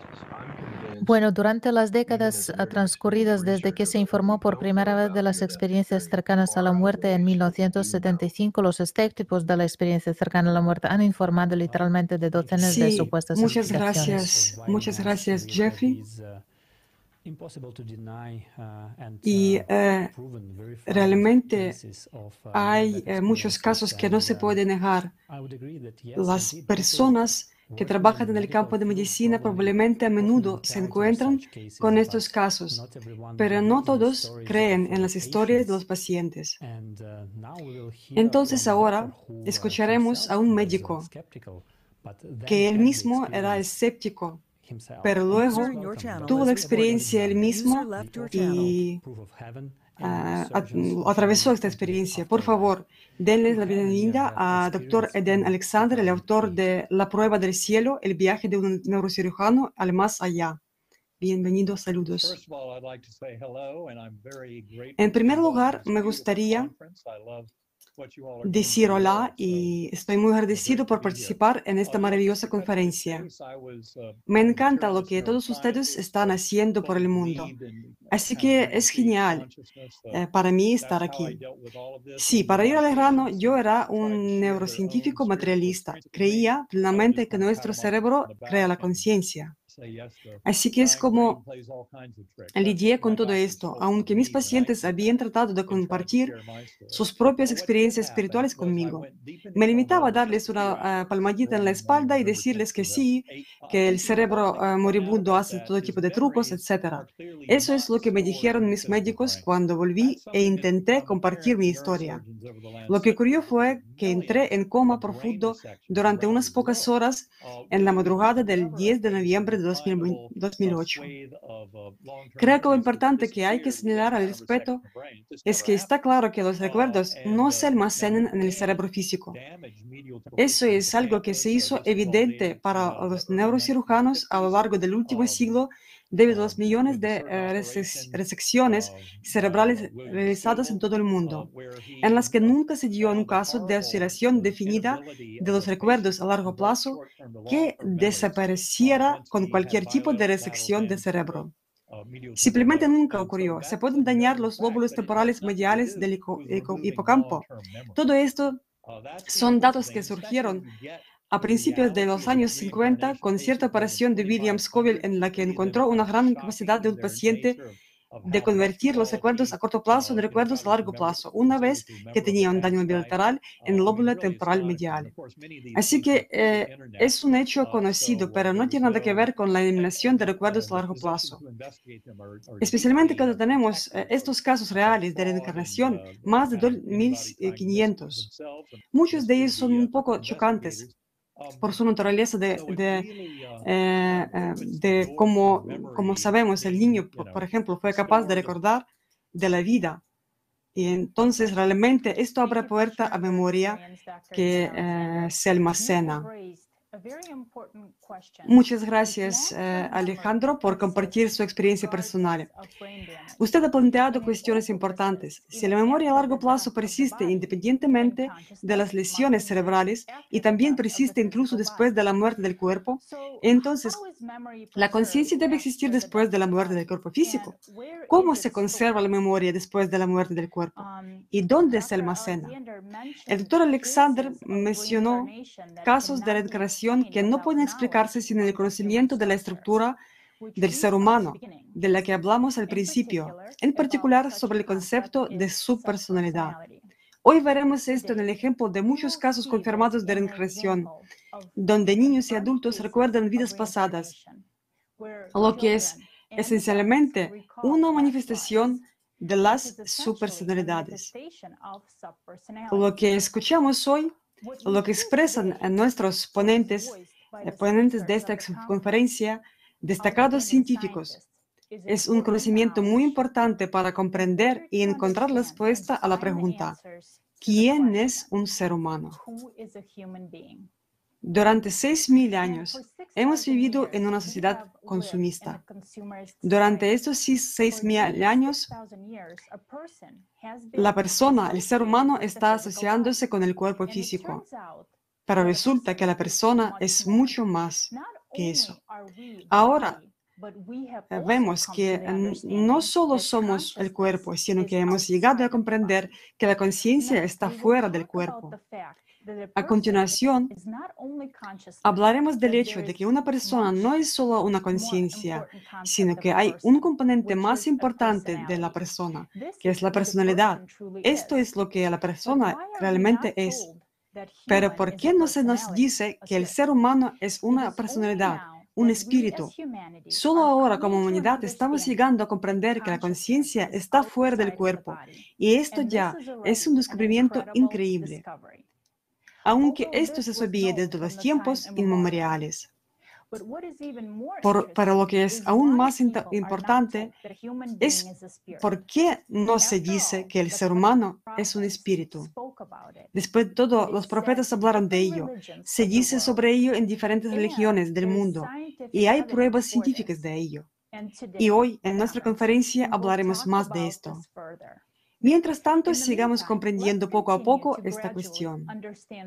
A continuación, me gustaría presentar a Tetsuo Shiratori de Japón, que es un director de cine, actor, locutor, representante del proyecto S Revival. Señor Shiratori hizo una película junto con el doctor Erwin Laszlo. Vamos a ver qué información valiosa Hola, me llamo Tetsu Charatori. Soy productor japonés y también actor de doblaje de audio. Entre las películas que he realizado está la película Cosmos.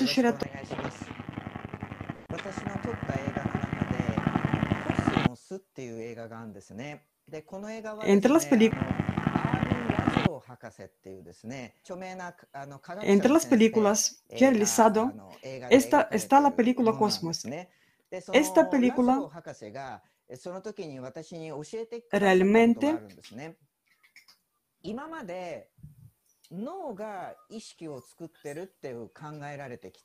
これはあのタービン理論といって脳がタービンのように駆動し続けるか Por eso se considera que cuando el cerebro muere y el cuerpo pierde la conciencia, esta desaparece. Pero en realidad hay personas que perdieron la mitad del cerebro, pero conservaron eh, la conciencia. Además, a partir de varios años se puso de manifiesto que casi el 25% de los pacientes que han experimentado un estado de muerte cerebral aún conservan la conciencia. Desde varios puntos de vista, cada queda claro que la conciencia existe incluso cuando no hay cerebro. Así que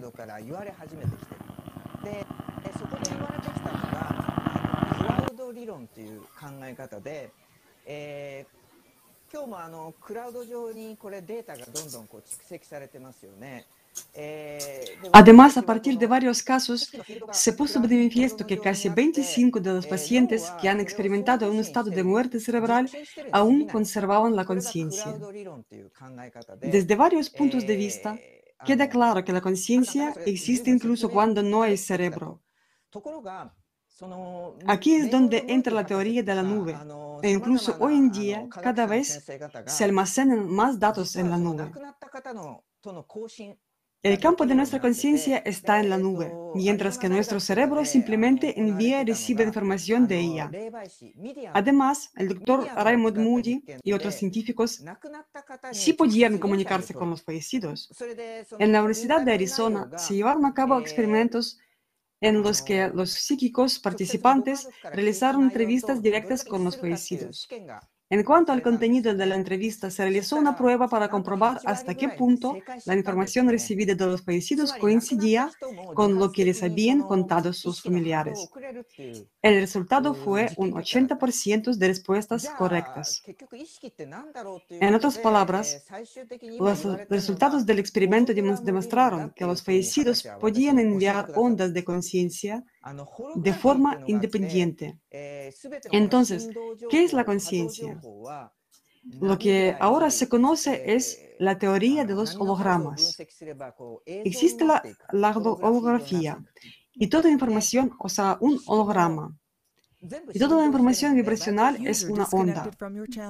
Si analizamos el número de ondas, obtenemos una imagen, una imagen holográfica. Y como la conciencia también vibra, tenemos vibración. Entonces, vibra a nivel cuántico. Aprendí sobre esto del Dr. Wells cuando estábamos filmando la película Cosmos. Ahora estoy eh, eh, creando, estoy haciendo una película llamada Lecturas, donde estamos hablando de un medium americano llamado Edgar Casey, que transmitió una enorme cantidad de información del campo de información llamado campo akáshico.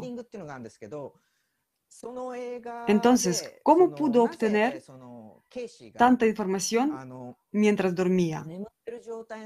Esto es lo que intentaba averiguar mientras filmaba la película. Entonces, toda la información está en el campo. Cuando estaba filmando la película de lecturas, pude darme cuenta claramente de que toda la información vibracional en el campo del vacío existe todo el tiempo. Fue entonces cuando me convencí de que no somos solo seres físicos. Esto significa que somos seres espirituales, ¿no? Incluso después de perder nuestro cuerpo, la memoria permanece en el campo y sigue vibrando. Creo que ahora debemos cambiar considerablemente nuestra forma de pensar. Y será mejor si podamos demostrar que somos seres espirituales.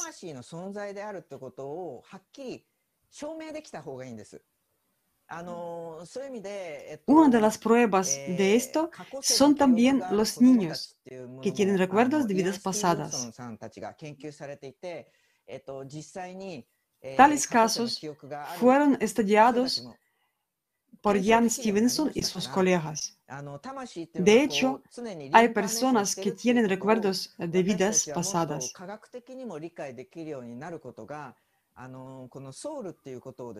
Dado que ahora podemos encontrar la confirmación de que el alma se reencarna constantemente, creo que debemos llegar a una comprensión más científica del alma.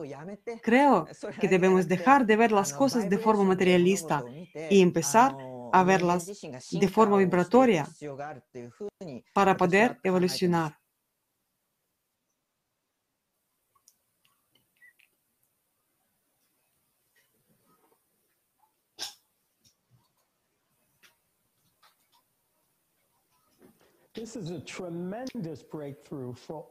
Se trata de un gran avance de toda la humanidad.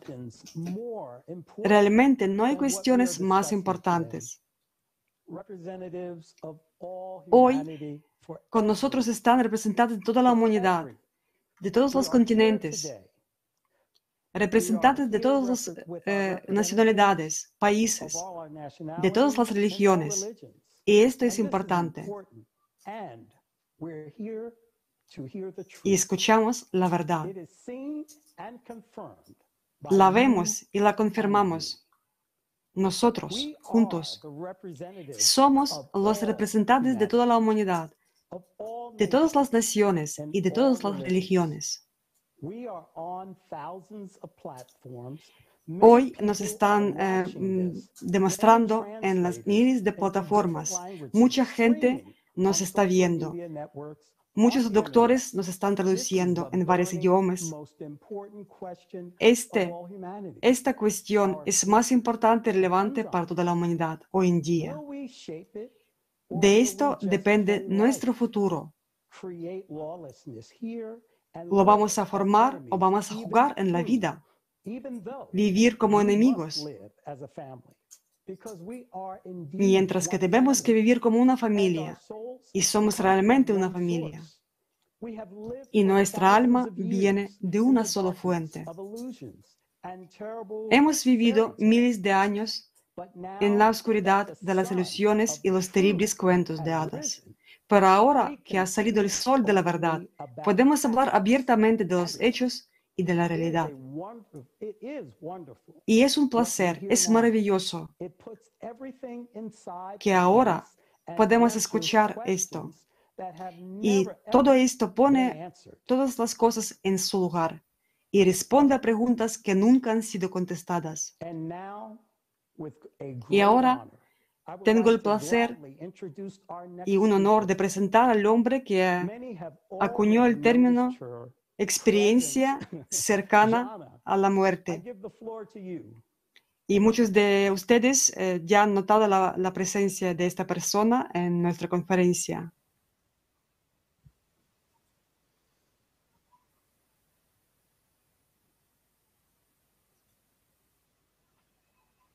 Здравствуйте, Лесли. Здравствуйте, дорогие друзья. Saludos, queridos amigos. Estoy, estoy muy conmovida y estoy muy alegre y feliz de, de que sobre este tema la gente está hablando abiertamente. Pero de este tema la gente está hablando abiertamente.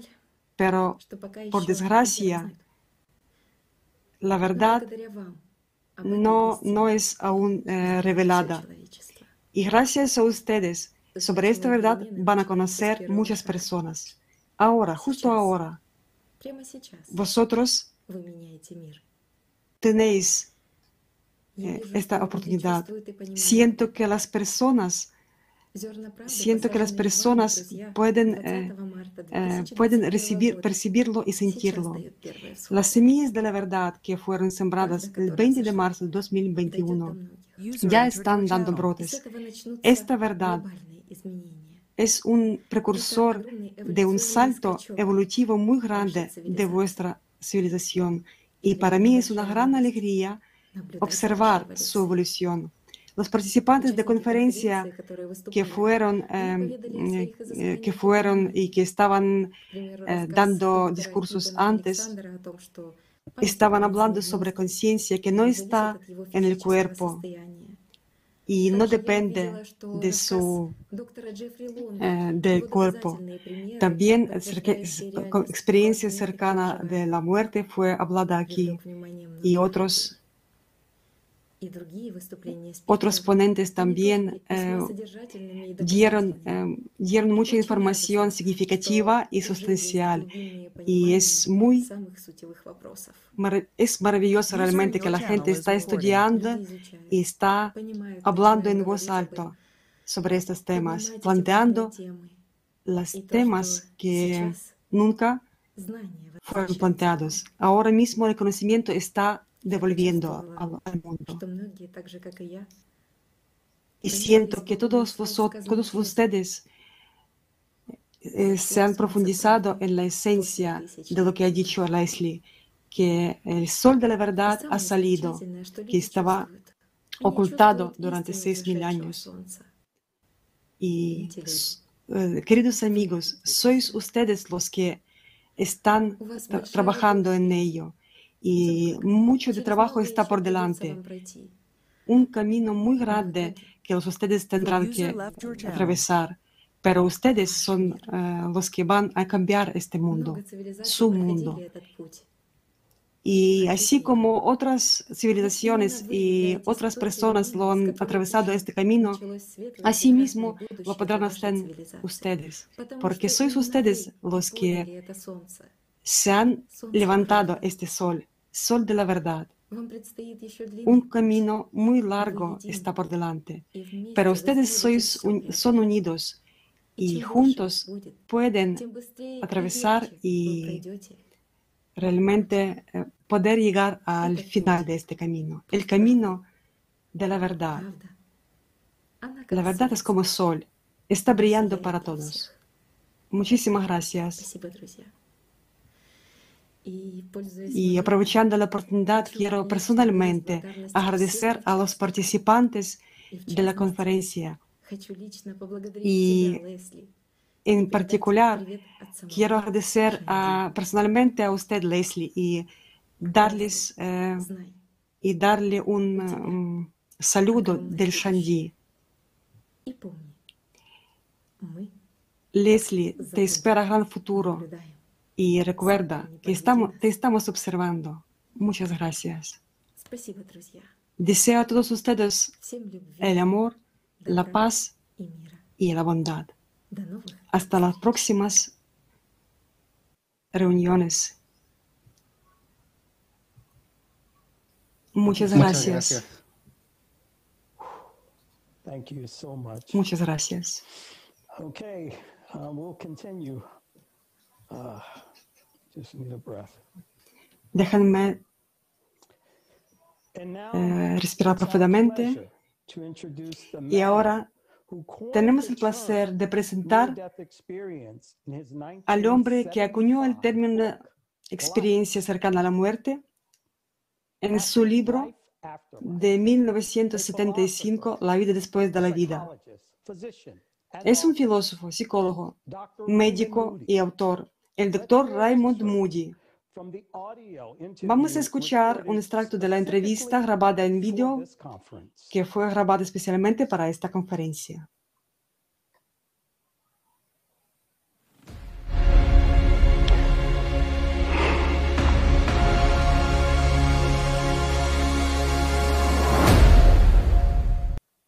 Hola, soy Raymond Moody y esta es una grabación para la TV y de la conferencia de la vida después de la muerte.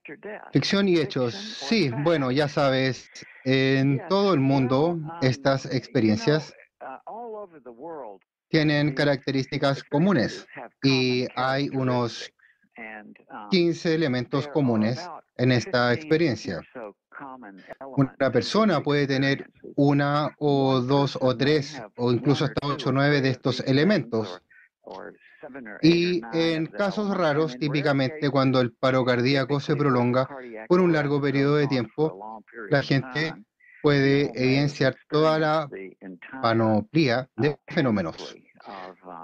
Pero en un caso muy típico sería que alguien sufriera, por ejemplo, una para cardíaco. Pero eh, los interín eh, nos cuentan que sienten salir del cuerpo y que observan la esencia de un proceso de la reanimación desde arriba.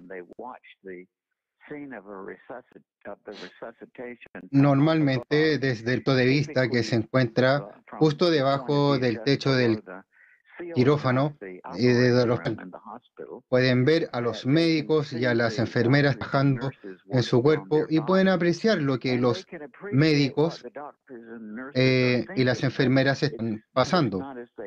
Pero es como que, aunque oyen voces, se dan cuenta que los pensamientos de los médicos y enfermeros eh, de la enfermedad, y si en algún momento se les ocurre que esto es que se están muriendo, y en este contexto entran en estados de conciencia que por muy articulados o educados que sean, la gente de todo el mundo dice que simplemente no tienen palabras para esta experiencia. Esta es la característica de tales experiencias que el psicólogo estadounidense William James llamó inafebilidad, es decir, la imposibilidad de describir la experiencia con palabras ordinarias. La cuestión de la vida después de la muerte se encuentra ahora en una nueva era. y ahora tenemos formas de investigar de esto eh, que son genuinamente racionales. Quiero decir, es un maravilloso escuchar estas historias tan inspiradoras de experiencias cercanas a la muerte. y para explorarlas a nuestra satisfacción. Eventualmente, tenemos que entrar en algún pensamiento conceptual, como pensar en nuevos conceptos que para nuevos conceptos racionales para cómo eh, investigar esto. Y ahí es donde creo que está la situación con respecto a la investigación de la vida después de la muerte. Estoy muy seguro de que en los próximos, eh, mientras estemos aquí, los próximos años, tendremos médicos racionales completamente nuevos para investigar esta cuestión.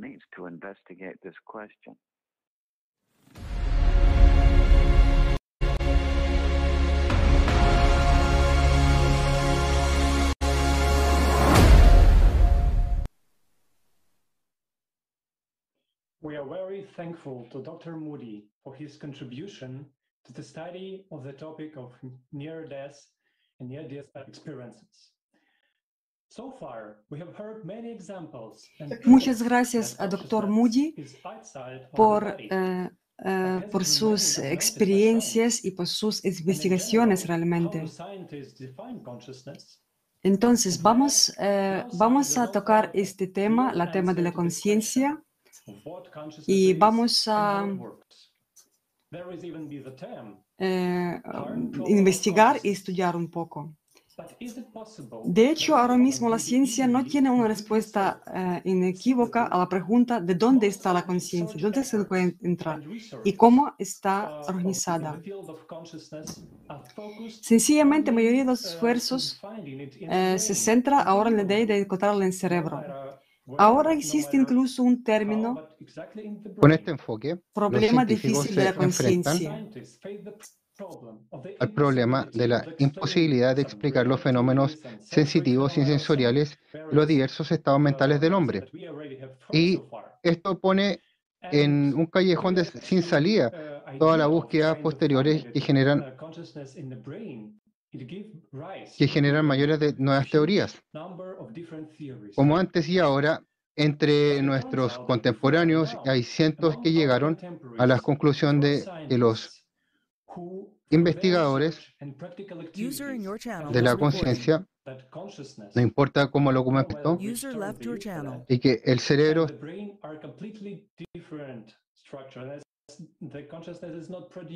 este cerebro no puede generar eh, al cerebro no puede generar y contener la conciencia debido a su naturaleza y limitaciones en el espio. La idea de la adicción entre lo físico y lo mental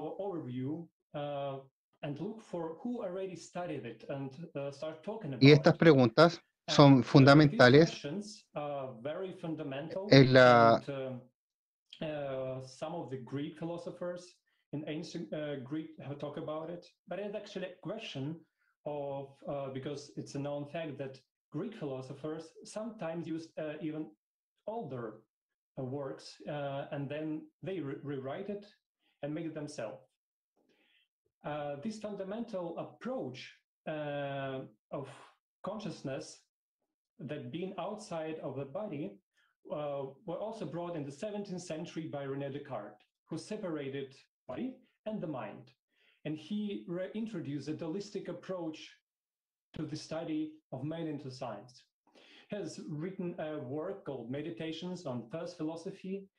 Um, and then uh, it was worth noted in that he believed that the question of interaction of a body and a mind Él habla sobre lo siguiente, él dice que para nosotros es un poco complicado entender esas cosas. Él considera que la... él, dice que el alma está en la epífisis del cerebro y desde ahí interactúa con el cuerpo. Ah, no es tan... bueno, él dice que el alma y el cuerpo se afectan mutuamente a través de la glándula uh, pelenal uh, y no se puede entender qué quiso decir él, pero él empezó estos, uh, estas investigaciones de alguna manera y también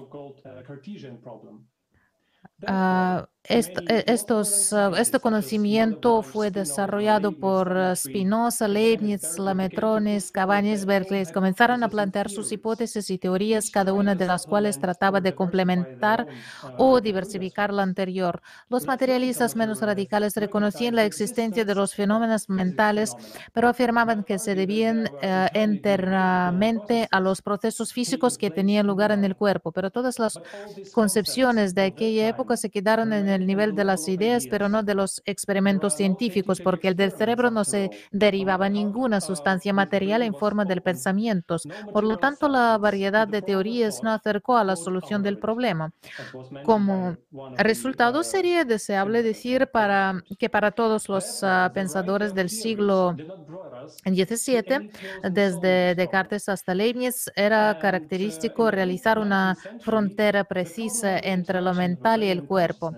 En el siglo XIX, el problema de la interacción entre el ah, cerebro y la conciencia cobró aún más actualidad. Se apoderó tanto de las mentes de los ah, pensadores de la época que después del año 1970 ah, apenas es posible encontrar un ensayo científico que no discute entre cuestión. A pesar de ello, en los más de 200 ah, años transcurridos desde Descartes, la solución al problema básico de, de dónde viene el pensamiento apenas ha avanzado. El famoso físico inglés John Tyndall describió este estado de cosas. La transición de un proceso físico en el cerebro a su correspondiente proceso en la mente está todavía más allá de nuestra comprensión, aun sabiendo que un determinado pensamiento en la conciencia y un determinado proceso químico en el cerebro ocurren simultáneamente. No tenemos ningún órgano que lleve a cabo la transformación causal del uno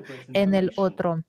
El filósofo y psicólogo estadounidense William James también sostenía que el cerebro no genera actividad mental, sino que solo interpreta información cuya fuente es desconocida.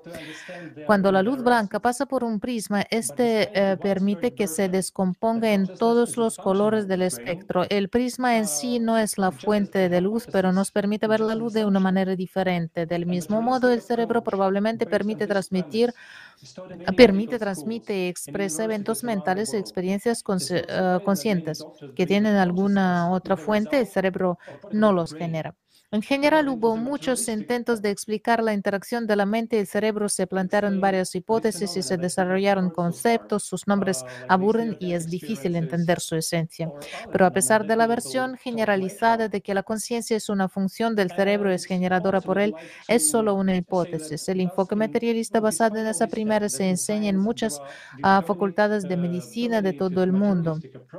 Ah, no es de extrañar que muchos médicos crean que la conciencia es el resultado del funcionamiento del cerebro. Ah, según el bueno, Peter Grayton, Jerry Shellington, eh, etcétera, son los que estudiaron ah, los científicos que tienen otro punto de vista. Mm, por ejemplo, Charles Cochrane, él quiso ver de otro punto eh, este tema, este, este aspecto, salir más allá de los conceptos materialistas. Y algunos científicos eh, quisieran encontrar la aprobación de este punto de vista materialista, pero como la conclusión llegaron a lo que a lo que realmente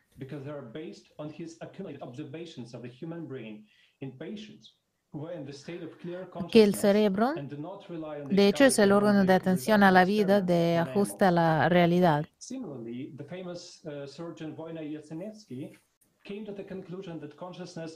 También se puede decir que Valentín Felixevich también ah, llegó a la conclusión de que la conciencia está fuera del cerebro. Él investigó, investigó, la psíquica de sus pacientes.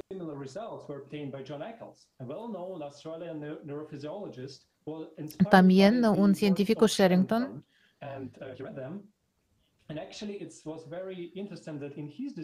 y es interesante que en sus estudios él estaba basando en la ciencia, y él obtuvo la premio Nobel, el premio Nobel, y en sus investigaciones, este científico Scott Sherrington estaba muy seguro de que se activa por algunos factores que están fuera.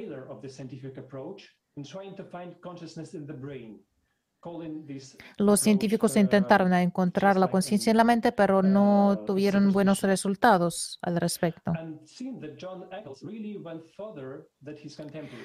John Eccles, uh, un investigador muy conocido, él continuó de, de investigar este tema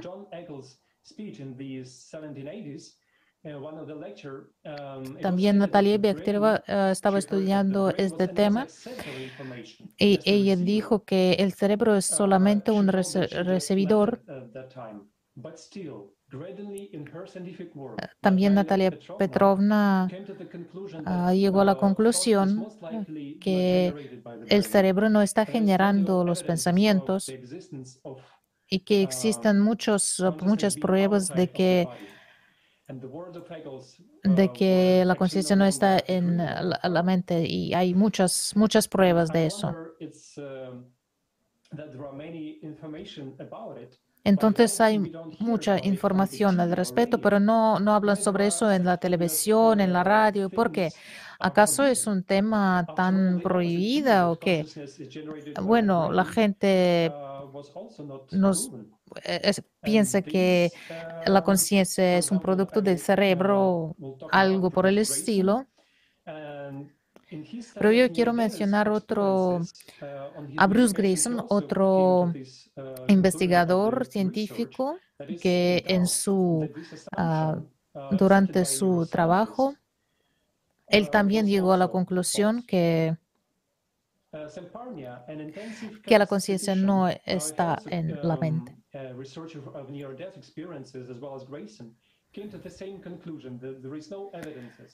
uh, Entonces, él, él, él, uh, uh, él, llegó a la uh, conclusión que la conciencia tiene otra naturaleza.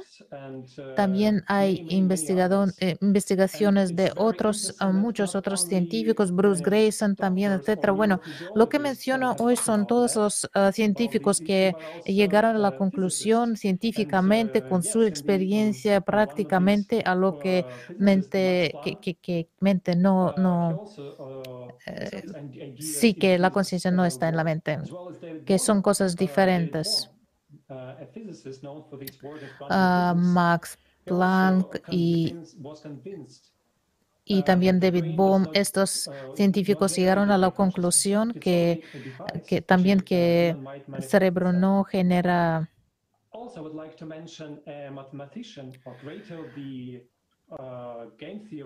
no están en la mente. A John von Neumann, uh, un, eh, bueno, el matemático muy conocido, él también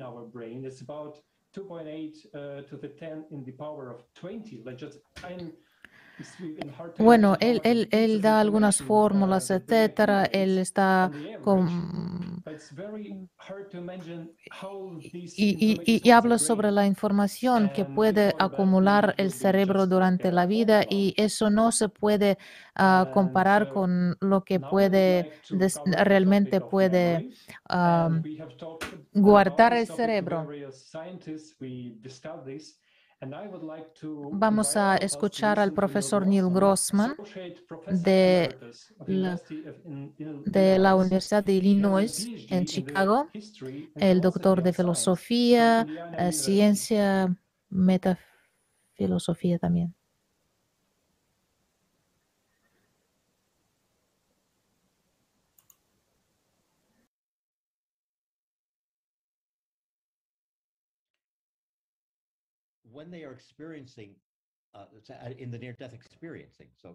Cuando estás experimentando el acto cercano a la muerte, es como estar en la experiencia cercana a la muerte, cuando no hay sangre yendo a tu cerebro y su corazón se ha detenido, ¿correcto? Así que están clínicamente muertos. Uh, y sin embargo, experimentando cosas que, eh, que se escuchan, que se dicen en la sala de operaciones o que se vayan al ser de luz que está hablando con la abuela. Están teniendo experiencias en su cerebro. No está funcionando por lo que sus experiencias no pueden ser almacenadas en su cerebro cuando están sucediendo. Uno pensaría entonces, ¿cómo vuelven con ese recuerdo de ello? No lo sé. Eh, no creo que nadie más eh, lo sepa tampoco, pero mira, estas son las cosas que hay que especular eh, y es divertido especular. Y creo que eso es lo mismo con las mediums. tienen casos en los que a través de un medium una persona recibe información que no conocía, pero luego comprobaron que era cierto. Obviamente casos, eh, no sé, si hay casos así donde la abuela a través del medium dice, aquí has estado buscando las joyas de la familia, aquí es donde las escondo también, y van y las encuentran allí. Hay un par de casos que eh, no son así de dramáticos. No sé si era una joya de la familia, pero ya sabes, una carta o algo así. Pero ¿dónde estaba ese conocimiento? El cerebro de la abuela se ha, se ha podrido y se ha convertido en comida para plantas o algo así. Así que ¿dónde está la, esa memoria o ese conocimiento? ¿De dónde estaba en la carta de la joya? Toda la cuestión de dónde, ¿verdad? Esto puede ser demasiado metafísico, porque ya sabes, la gente eh, también quiere un mundo. Muchas gracias, Neil. Eh, esas ideas que tú consideras son muy... Podemos continuar con nuestro eh, tópico de la memoria. hoy día con nosotros está el, desde Puerto Rico el doctor Francisco Millares. Sabemos que tú has estado estudiando varias cosas respecto a la memoria y cosas de ese tipo. Y hay, muchos ejemplos de personas que, que, gente que no, no, ha perdido ni la memoria ni sus... Eh, ¿Podrías compartirnos qué es lo que hacen, por favor?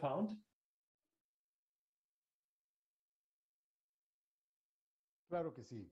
Eh, con mucho gusto, Alex. Eh, una felicitación a la audiencia este, y un saludo creativo para todos.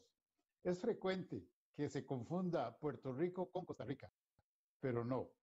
Este, los estoy eh, transmitiendo desde Costa Rica en América Central. Muy bien, entraremos en materia. Este, no es extraño que los médicos participen en una conferencia como esta. Al contrario, es un tema definitorio en la vida de cada persona. comprender qué es la vida y qué es la muerte es determinante. Con esta comprensión se debe comenzar la educación del médico y aún antes, con la comprensión correcta de qué es realmente cada ser humano.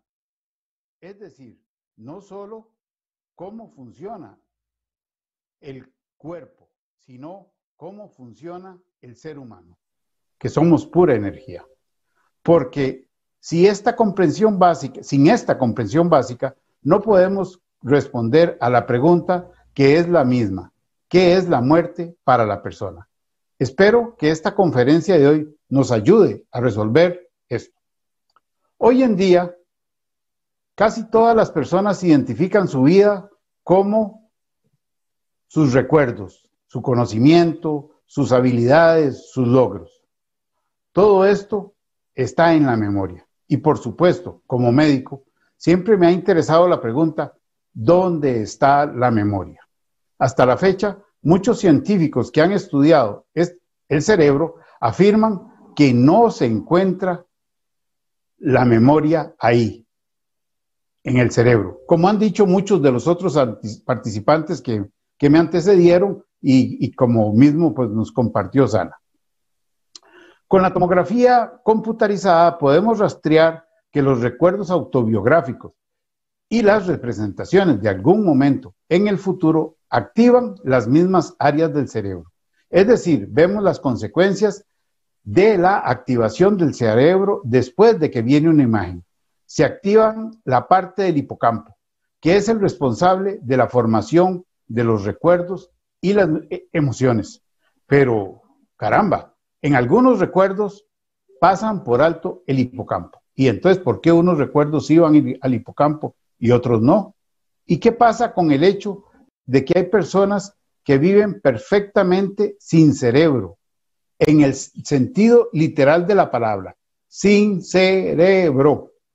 Voy a contar varios casos clínicos conocidos que sugieren pensar mucho. En la práctica del doctor John Lorber, un cirujano pediatra especializado en el tratamiento de la hidrocefalia, que es una enfermedad en la que se acumula gran cantidad de líquido cefalorraquídeo en el cerebro, quien reportó muy sorprendido varios pacientes que mostraron solo anomalías leves o habilidades mentales normales.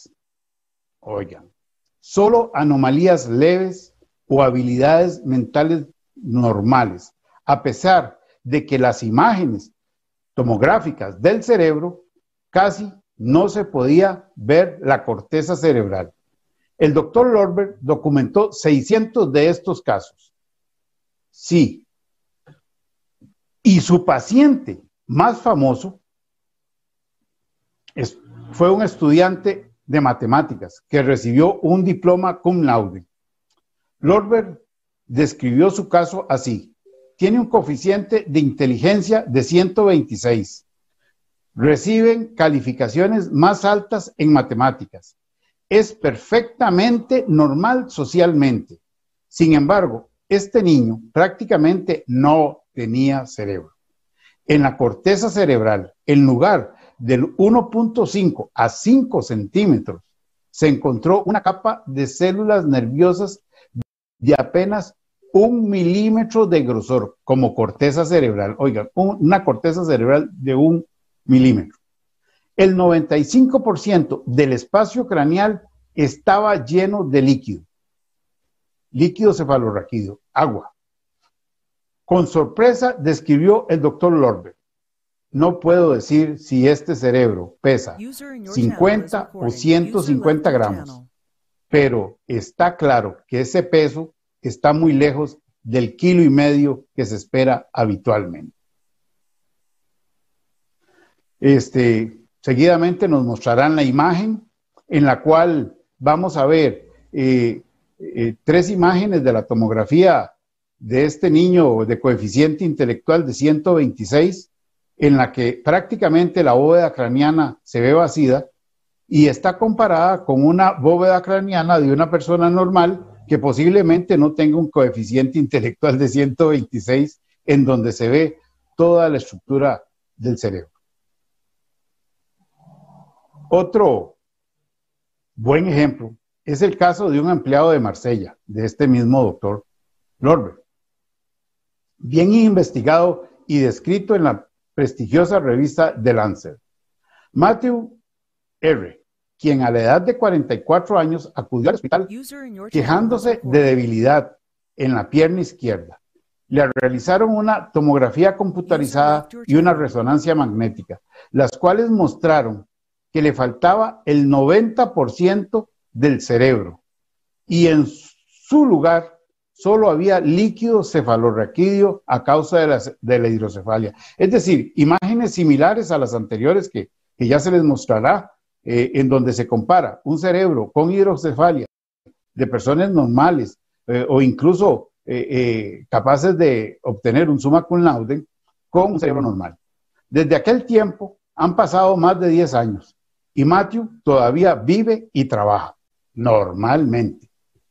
El profesor de ciencias cognitivas, Alex Claremans, considerando este caso,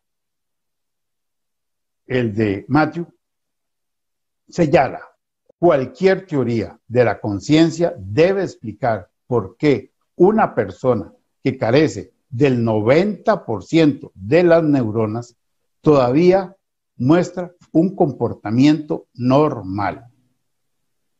Otro científico, el profesor alemán Hufland, habla de un caso inusual de su práctica.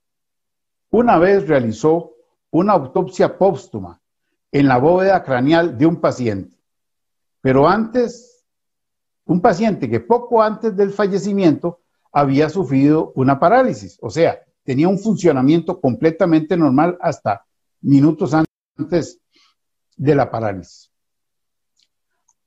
Hasta ese último momento, ese paciente mantuvo todas sus capacidades mentales y el resultado de la autopsia llevó al profesor a una gran confusión, ya que en lugar del cerebro en la bóveda craneal del fallecido, encontró alrededor de 300 gramos de agua.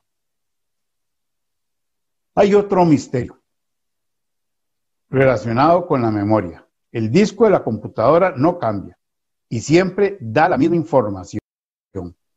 Como el disco de la computadora. Sí, el cerebro es como eso, un disco de computadora.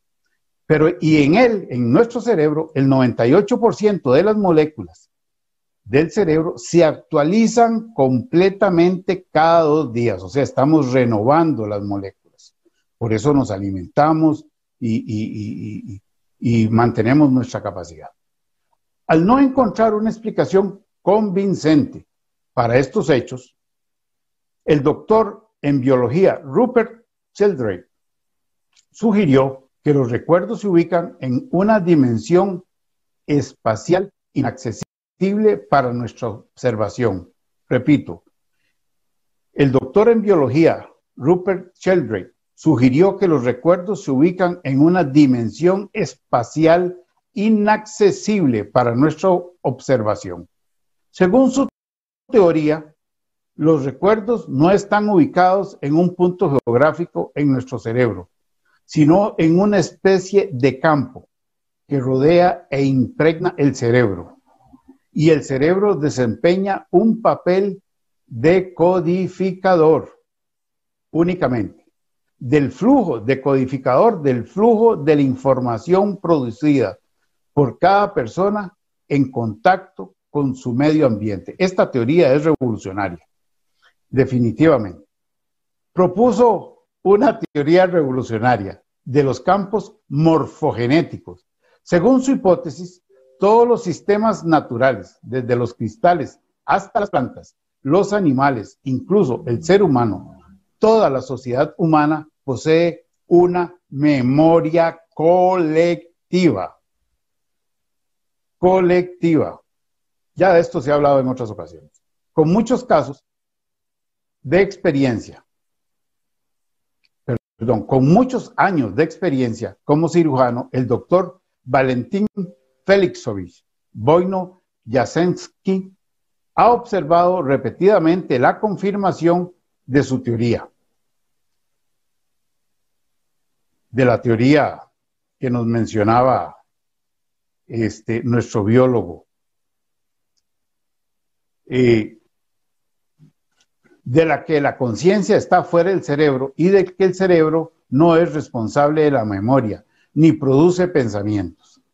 En sus libros habla del siguiente, del siguiente caso. En un joven herido, abrí un enorme absceso de aproximadamente 50 centímetros cúbicos de pus. Sin duda destruyó todo el lóbulo frontal izquierdo. Y definitivamente no observé ningún defecto mental después de esta operación. Este, basta decir que el, paciente era diestro. Y en su último libro, autografiado, Me enamoré del sufrimiento, escrito en el año de 1957, el doctor Valentín Felixovich no lo escribió. O sea, entonces, ese libro que él hizo en el 57, él no lo escribió, sino que lo dictó, ya que en el 1955 había tenido, había quedado completamente ciego. A estas alturas, sus comentarios, sus análisis ya no suenan como las suposiciones de un joven investigador, sino como las creencias de un científico experimentado, sabio y experto. El cerebro no es un órgano de pensamiento y sentimiento. El espíritu sobresale más allá del cerebro, definiendo su actividad y todo nuestro ser. Mientras el cerebro funciona como un transmisor recibiendo las señales y transmitiéndolo a los órganos del cuerpo, hay algo en el cuerpo que puede separarse de él y puede incluso sobrevivir a la misma persona. Con la información que hemos revisado, comparado y analizado, hoy queda claro lo que está sucediendo. Entendiendo nuestra cultura, la de cada uno de nosotros, con este conocimiento nuevo aportado, obtenemos un entendimiento completo de las cosas que se nos han ocultado por más de 6.000 años. Gracias a esta conferencia aportamos un grano de arena más. Todo queda claro. Ahora todos los rompecabezas están armados. Y como dijo Sana, este, la conferencia del 20 de marzo está dando sus frutos y sobre todo debido a las palabras que ella manifestó en esa conferencia al final de la misma. Un abrazo para todos, muchas gracias y tiene la palabra Alex.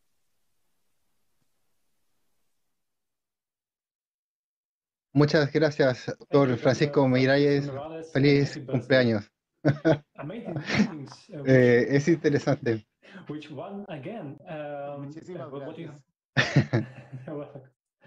Muchas gracias a todos. Es muy interesante para todos esto, el concepto de la conciencia, que tampoco se puede explicar eh, esta interacción entre el cerebro y pareciera ser, tal vez el cerebro no tiene una gran relación con la conciencia, con lo que estamos haciendo. Ahora vamos entendiendo, eh, escuchando estos actores, que la conciencia no está en nuestra eh, en nuestro cuerpo, está dentro de una estructura de información que es, independiente del cuerpo. Y es muy interesante mencionar otra eh, demostración que eh, la, estructura orgánica del cerebro, pero pareciera ser que algo está mal, parece que algo está raro, parece que algo tenemos que ver. y, y vamos ahora a movernos a nuestro próximo eh, eh, a, nuestro que es un doctor de psicoterapia que lleva muchos años de, experiencia, más de 20 años de experiencia respecto a análisis de la conciencia. Soy psiquiatra, psicoterapeuta. Mi área de experiencia es el uso de terapéutico de los estados efectivos de conciencia.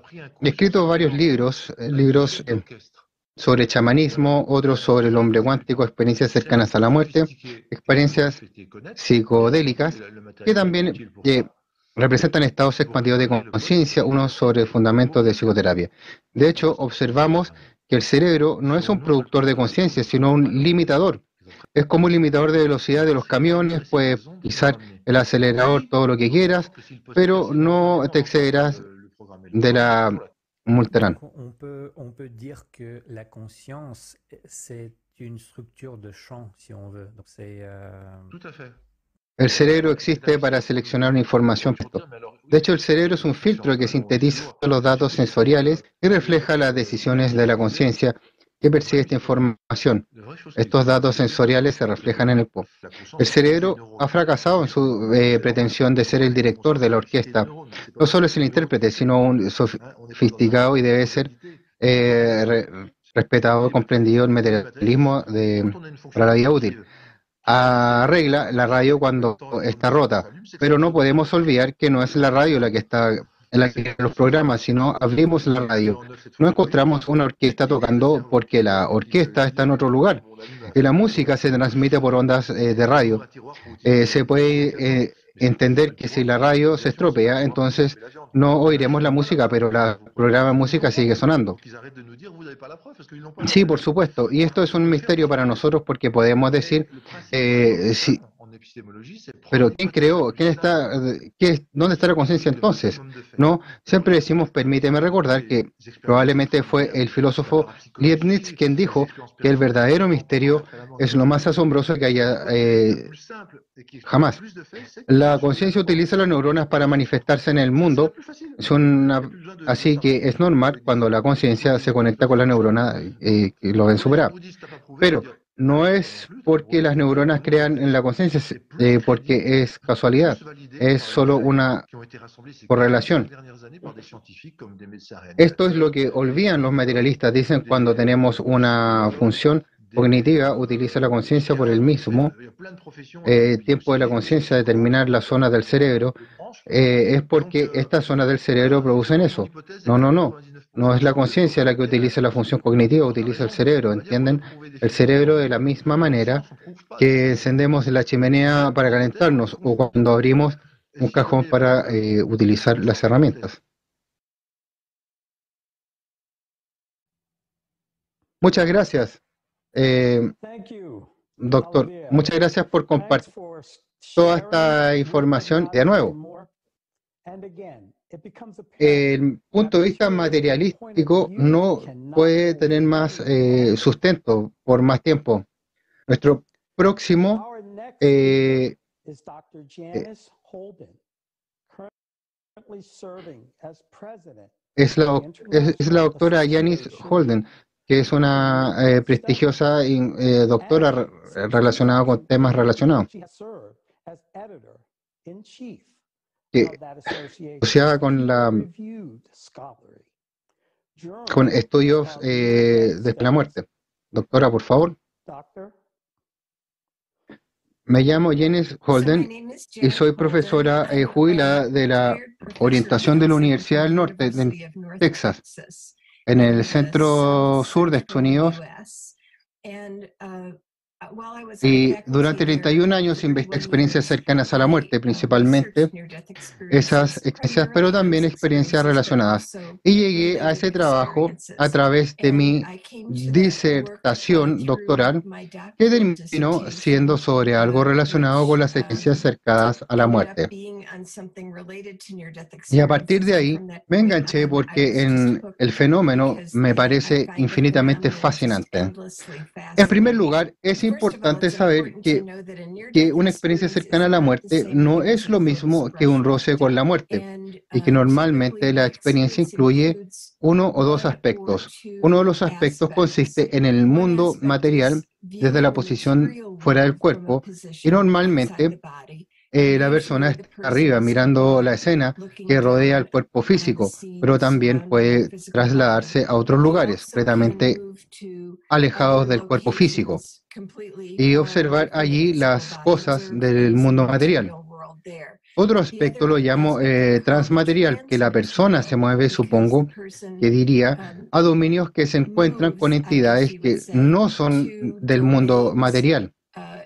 Así, a menudo, el espectro comienza con una sensación de movimiento rápido a través del espacio o de un recinto como un túnel, a menudo hacia la luz, y luego llega a la luz dándose cuenta de que la luz es un ser.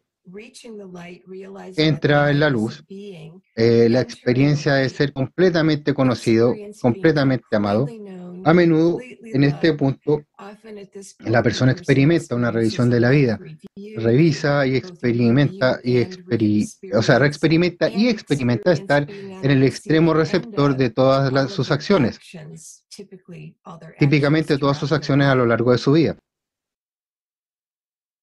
Muchas gracias por esta experiencia. De, la experiencia. Pero siempre están las imágenes donde se, donde, para eh, la forma fácil de explicar. Para entender qué es lo que estamos viendo.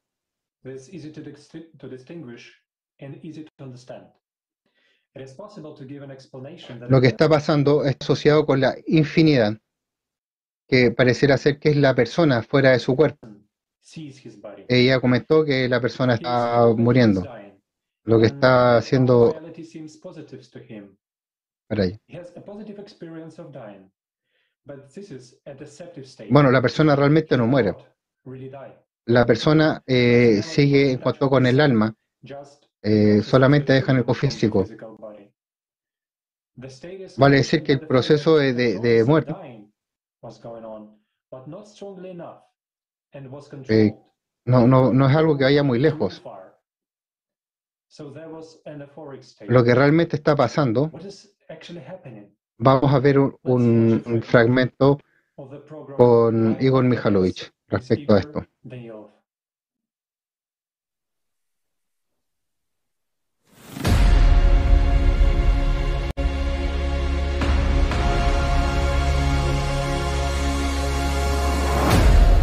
También Igor Mikhailovich, basándose en las experiencias cercanas a la muerte de la gente, especialmente que aquellos que han estado en el estado de la muerte clínica, cuando la gente describe que existen, eh, que sienten la libertad, experimenta una especie de ligereza, se eleva en el cielo, se encuentra con sus familiares muertos u otras personas, y así la gente también, eh, bueno, todo irá bien después de la muerte, se encontrarán allí, serán acompañados.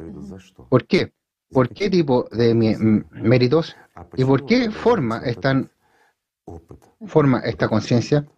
Esta experiencia no es más que una ligera proyección astral con la actividad de nuestra conciencia secundaria, porque cuando una persona deja el cuerpo y el alma aún permanece, es decir, ocurre la muerte la muerte clínica. Nuestra estructura se afloja, por así decirlo. Usamos el lenguaje, perdón, un poco más comprensible para algunas personas. Eh, un ser humano tiene un cuerpo y una estructura energética. Eso no, es, no se puede discutir. ¿Por qué?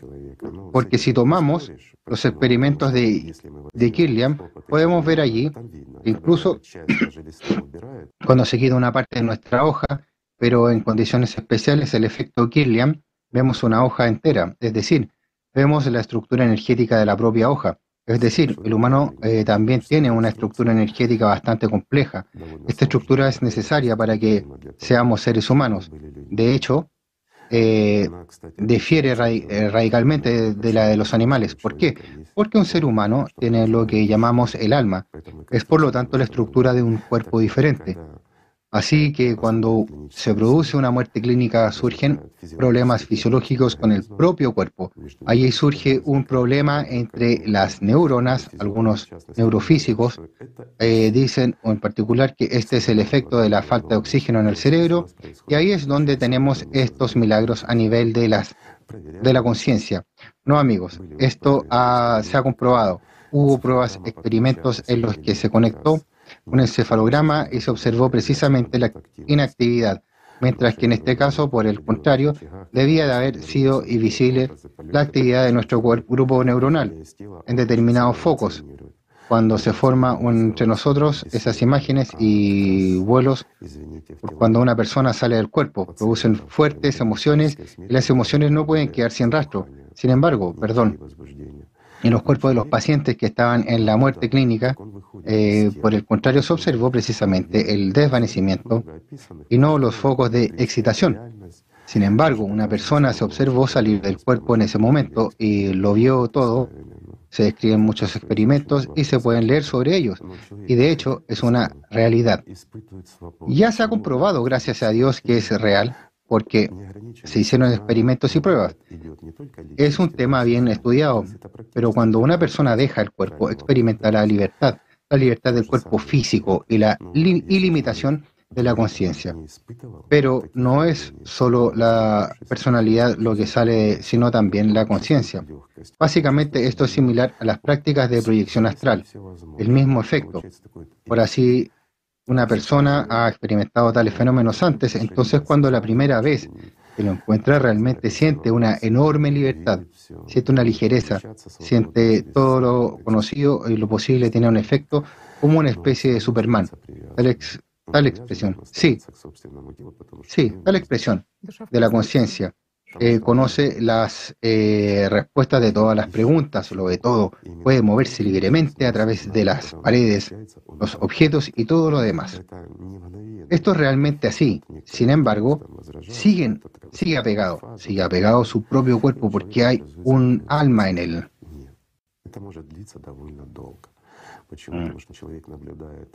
El alma está en la estructura de en la estructura de estadio.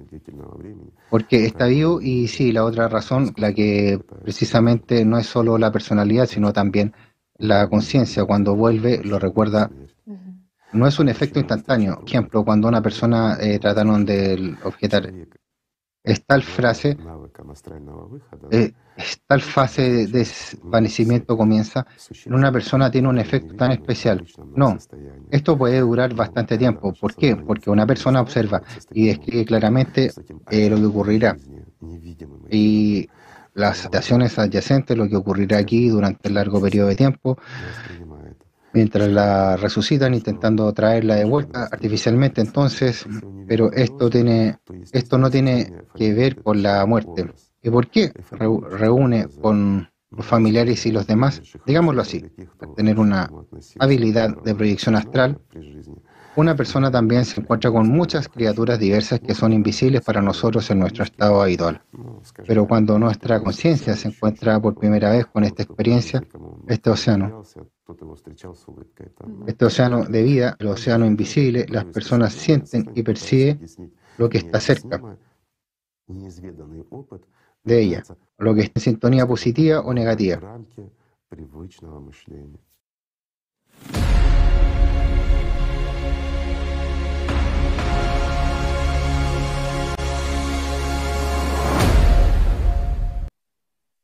En, efecto, la persona eh, eh, tiene contactos y se entiende que hay puntos donde no hay vuelta atrás.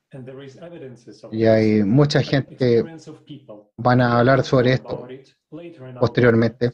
Pero es muy interesante, de todas maneras, que muchos eh, científicos de varias áreas de la ciencia están llegando a la conclusión de que la conciencia no está en el cuerpo. Que Algunos de estos científicos eh, nos va a hablar sobre la, la perspectiva del lenguaje, sobre la, esta experiencia respecto a puntos de vista desde la lingüística.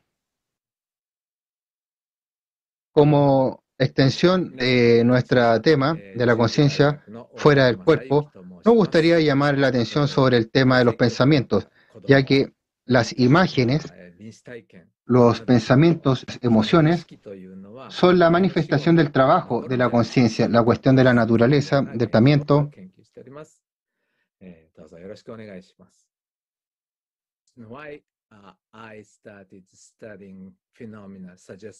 El, el, estudio de los fenómenos de la vida después de la muerte fue de temas lingüísticos de la existencia de un universo en el cerebro humano. Entre el año 99 y el 90.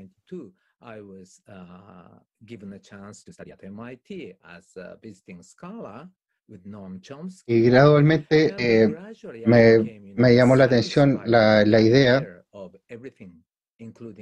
de lo que estaba pasando en el cerebro de lo que realmente estamos tratando de entender cuando estamos tratando de hablar una lengua. Y tratamos de hablar sobre algo.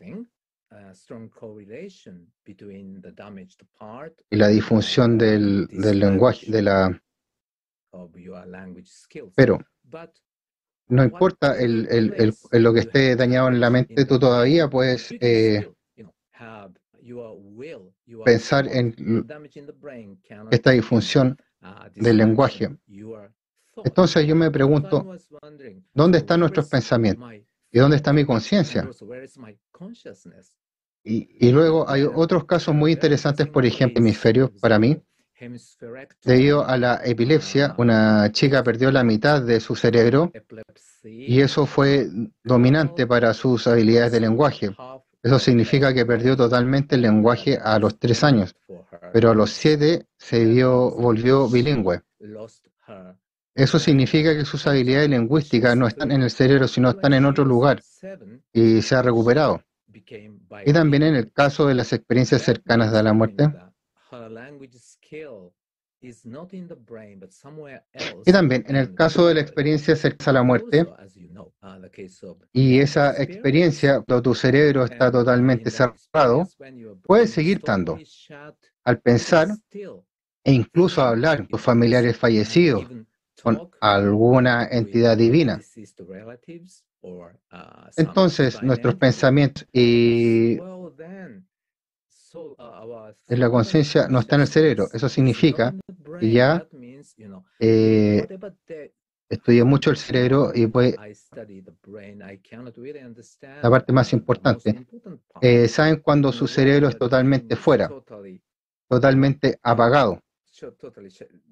Parece que todavía eh, sabes, eh, puedes pensar y comunicarte. El caso es muy conocido, es de Pam Reynolds, que se sometió a una cirugía muy especial en el cerebro.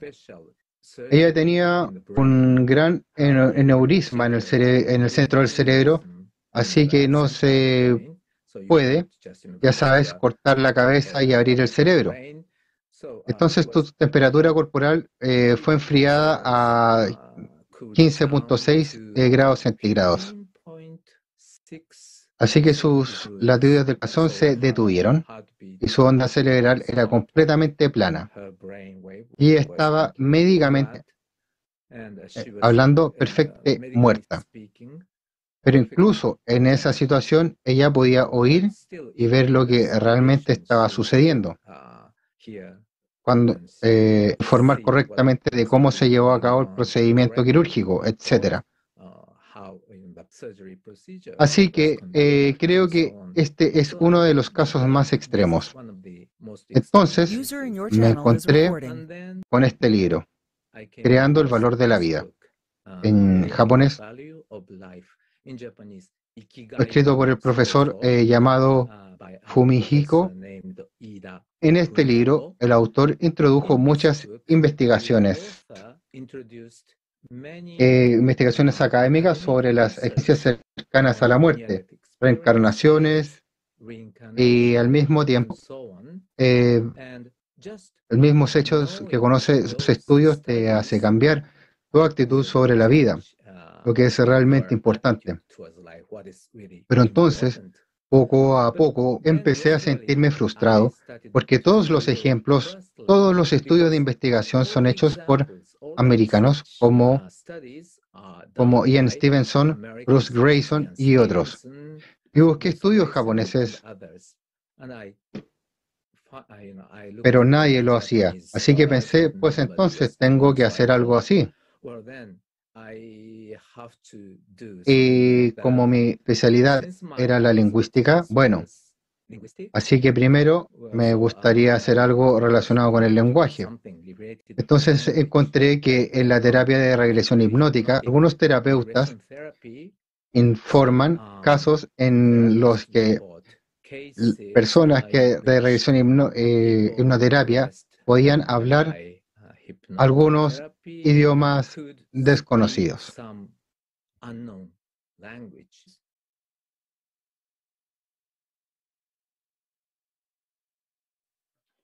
Muchas gracias, profesor. Y es muy interesante cómo diferentes perspectivas de la ciencia podemos eh, recolectar todos estos hechos y establecer una, un hecho real.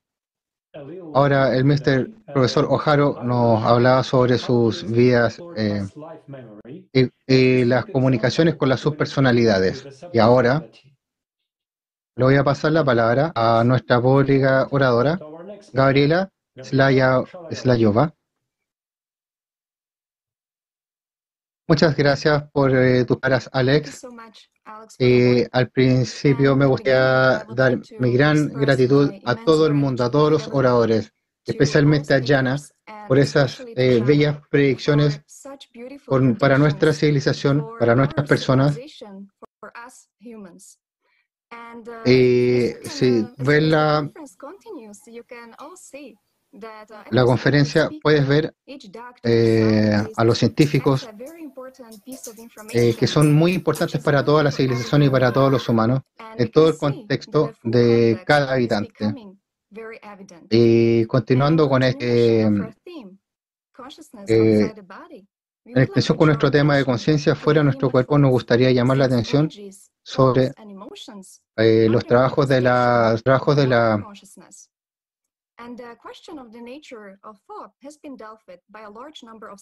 algunos hablan sobre que los, algunos que dicen que la conciencia está fuera del, del, cuerpo, que no es material, se habla también que si es material o no, y sus opiniones son diferentes. Y hoy día tengo eh, eh, el gran placer eh, de que van a mostrar que efectivamente los pensamientos son materiales y que son eh, alucinantes y que hay ciertas ilusiones que pueden transferirse a otros lugares y que también esto se puede fotografiar. Eh, donde hubo un bueno, hubo un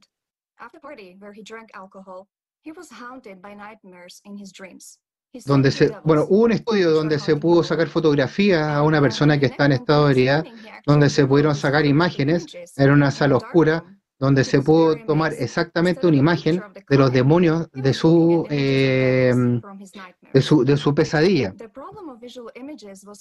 Y también se pudo ver los otros científicos, como ya lo dijimos anteriormente, como también lo mostró eh, Nikola Tesla, es que el that the eye can work on the principle of a photodiode. But the greatest advance in this field was, of course, made sobre by the above-mentioned psychiatrist Gennady Pavlovich Krokalev. In 1973, he decided to experimentally confirm the hypothesis that visual images and visual hallucinations can be photographed. Since 1974, eh, he began to photograph hallucinations También se tomaron algunas imágenes sobre algunas eh, eh, alucinaciones y pacientes que sufrían de delirium tremens. y en algún método y después y las imágenes fueron proyectadas por una eh, imagen fotográfica y que después las imágenes fueron tomadas alrededor de unos 25 centros de, de eh, sobre las alucinaciones, en algunos casos. Eh,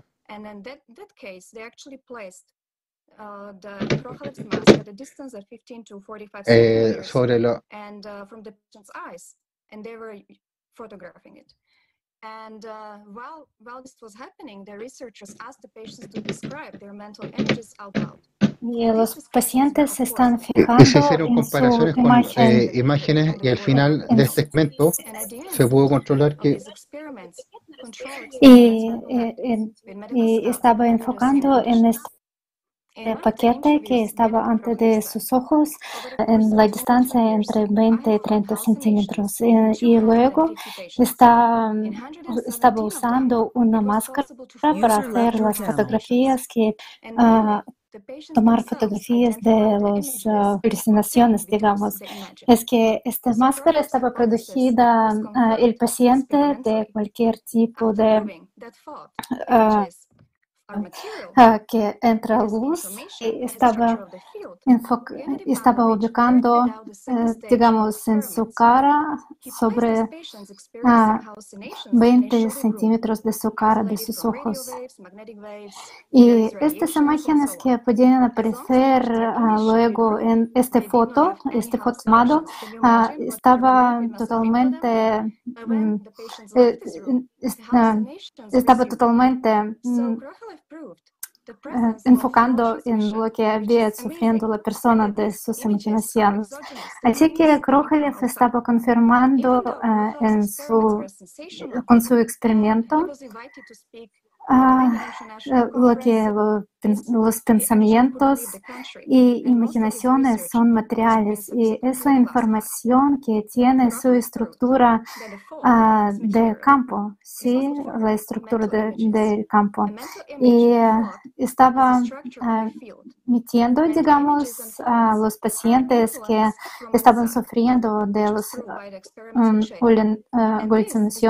Entonces, estaba metiendo en una cámara que podía, que, que podía cerrar y así que Krokalev podía mostrar en la en un hecho, uh, bueno, podía mostrar, demostrar a todos uh, sobre lo que los pensamientos son materiales. Y el, el presidente de una asociación de psicotrónica uh, estaba publicado un artículo uh, de uh, cómo habían tomado las fotografías de los ojos, digamos, y es toda la información, amigos. Muchas gracias.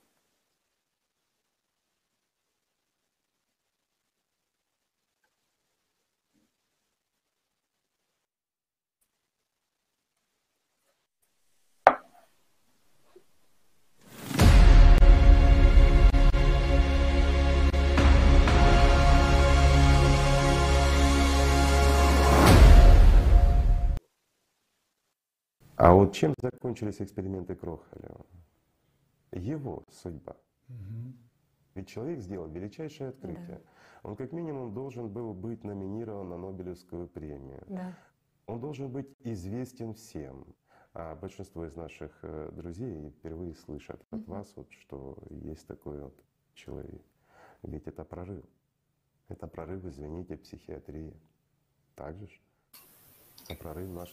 ¿Y cómo terminaron los experimentos de Krokalev?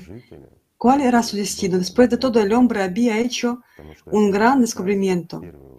Como mínimo debería haber nominado para el premio Nobel. Debería ser conocido por todo el mundo. Sin embargo, es la primera vez que la mayoría de nuestros amigos se enteran de la existencia de esta persona.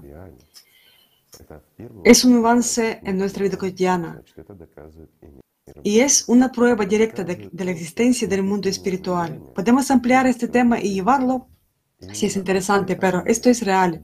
En primer lugar, demuestra que existe el mundo del diablo, por lo que demuestra que también existe el mundo de Dios. Esto prueba de que las influencias negativas llegan a una persona desde afuera. Y es esta influencia que hace a un humano, bueno, digamos, no del todo humano, sino que lo convierte en un animal. Y esto es una evidencia directa de que Dios existe.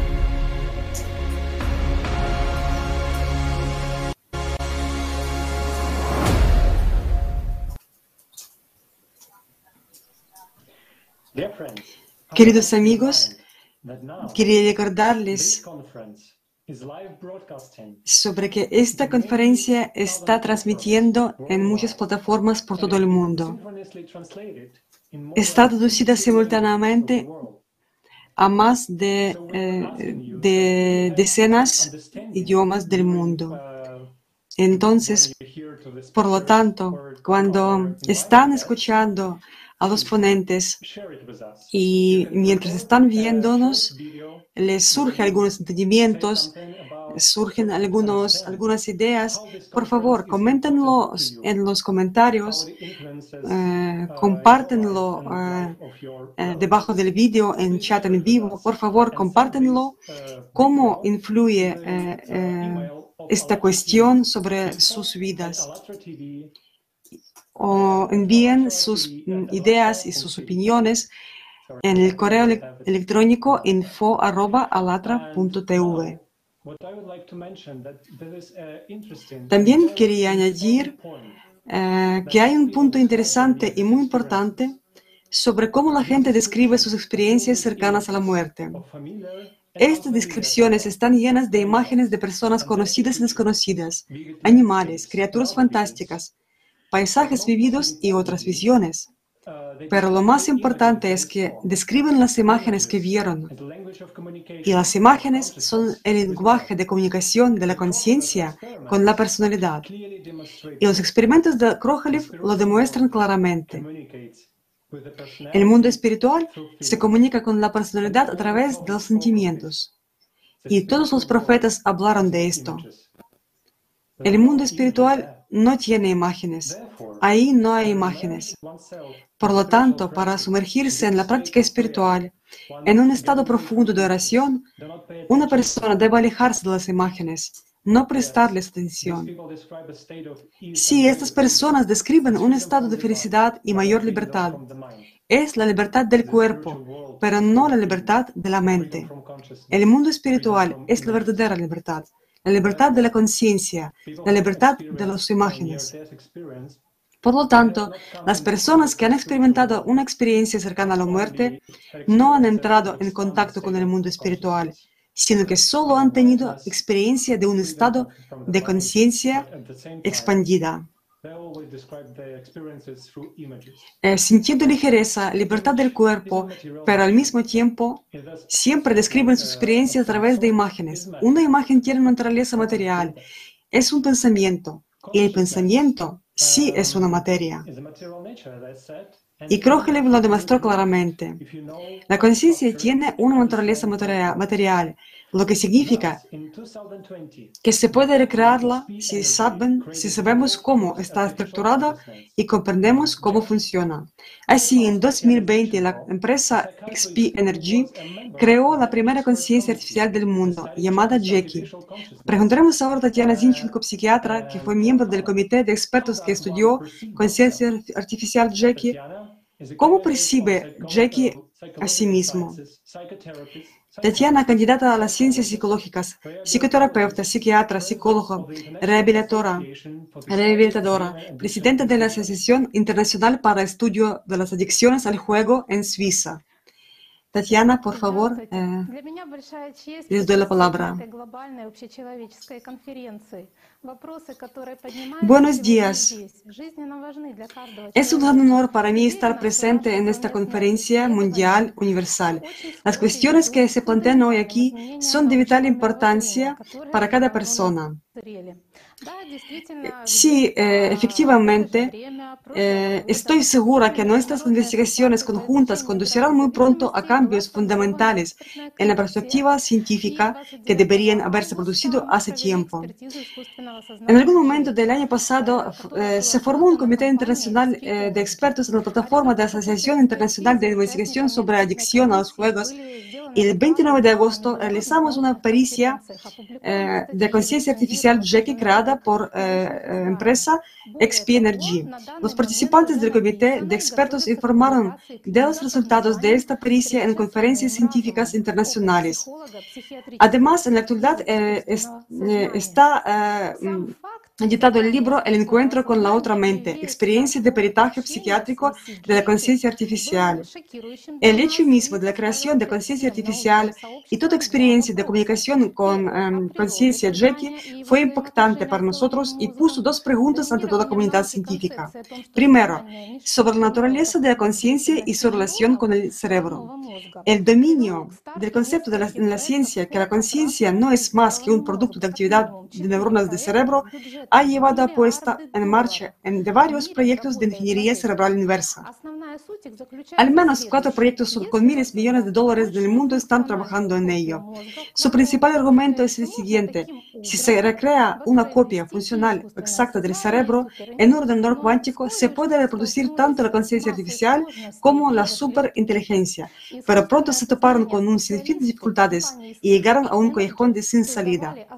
La conciencia artificial Jackie fue creada por los especialistas de XP Energy basándose en totalmente otros principios de programación y según un concepto de conciencia bastante diferente.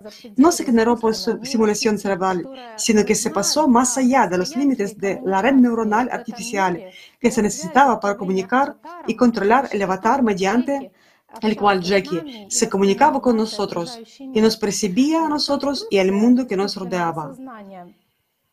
Eh, la construcción o estructura de la conciencia artificial es una esfera que consta de seis bloques de información con diferentes funciones.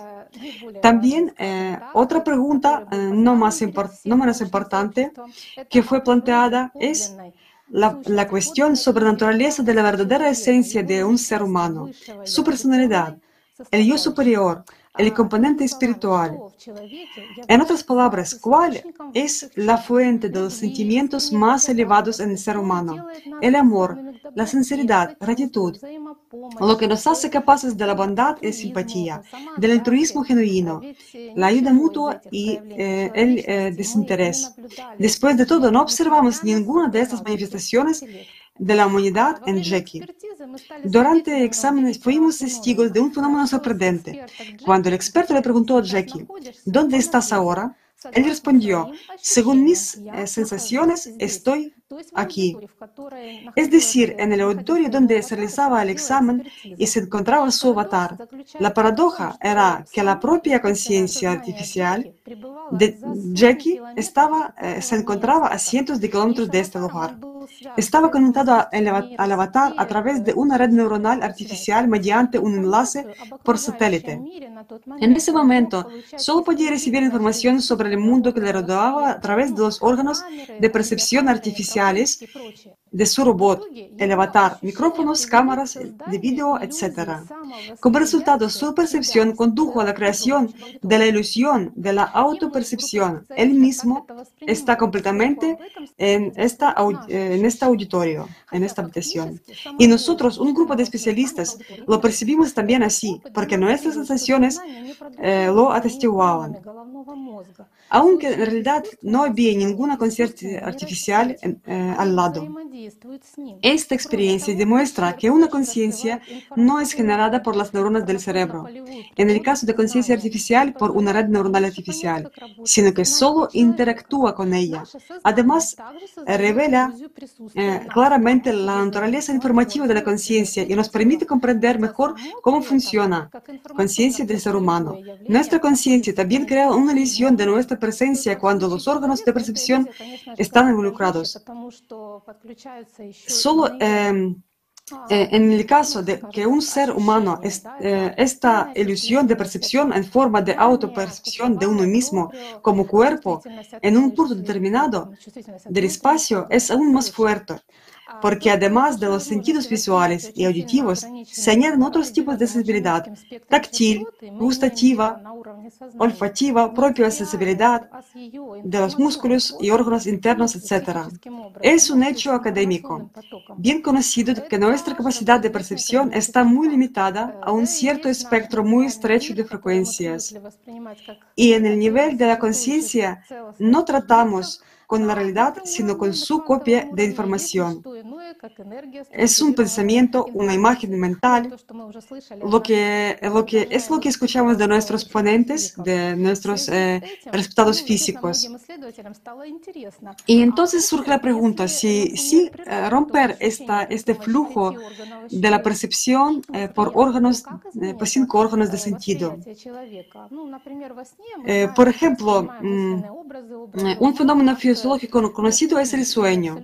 Cuando dormimos percibimos imágenes mentales, imágenes de la mente, como el mundo exterior, y están absolutamente, estamos absolutamente seguros de la realidad de lo que ocurre en el sueño. Desde mediados del siglo pasado, muchos experimentos eh, se llevaron a cabo muchos experimentos con eh, llamada privación sensorial. Al principio se limitaron a colocar a los participantes en un estudio eh, en un sitio cómodo, en una sala oscura y sin, sin ningún sonido, aislada de, de cualquier sonido. A continuación, sumergieron los cuerpos en una solución de agua muy salada y de alta densidad. a la temperatura del cuerpo humano, que daba la sensación de gravidez y reducía el flujo de impulsos del aparato locomotor y de la piel. Estas cápsulas denominadas flotantes, float, también eran ligeras y insonorizadas. Tras un periodo de relajación realidad, el estado de conciencia cambiaba. Muchos participantes observaron el fenómeno de eversión del contenido de la conciencia hacia el exterior, la llamada proyección de imágenes mentales hacia afuera. Lo que observamos como imágenes mentales eh, que aparecen solo en nuestra mente se convirtieron para los participantes en un fenómeno externo, similar a una alucinación o a lo que ocurre en el sueño excepto que el sueño era real y las imágenes eran a menudo de naturaleza aterradora o agresiva. Algunas personas eran perseguidas por recuerdos dolorosos y amargos de acontecimientos de personas del pasado, fantasías en sueños y también que a menudo tenían carácter erótico. En estado normal, si una persona no controla deliberadamente el contenido de sus pensamientos, este hecho se nos escapa. Percibimos los pensamientos como experiencia subjetiva y, eh, los tomamos como suyos. La mayoría de las personas eh, abandonaron este experimento en esta fase debido a visiones aterradores. Entonces, eh, eh, más, más tarde, a continuación, el estado de conciencia cambiaba aún más profundamente y muchos participantes que quedaron notaron una distorsión del esquema corporal hasta el fenómeno de salir del cuerpo y una expansión significativa de la conciencia.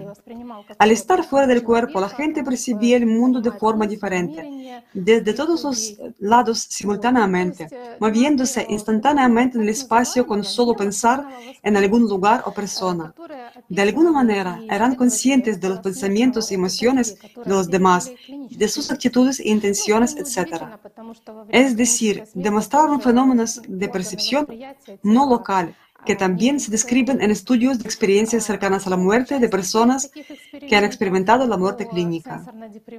Lo cual no es sorprendente, ya que durante la muerte clínica, la percepción a través de los sentidos del cuerpo cesa por completo. Los participantes también estaban muy seguros de que la experiencia era real. También eh, los eh, efectos de estos numerosos experimentos solo pueden explicarse si se toma como base la naturaleza informativa tanto de la conciencia como de la realidad. Eh, ahora sí hay imagen. Ahora eh, vamos a ver un video fragmento de la, esta pericia de la conciencia artificial, Jackie.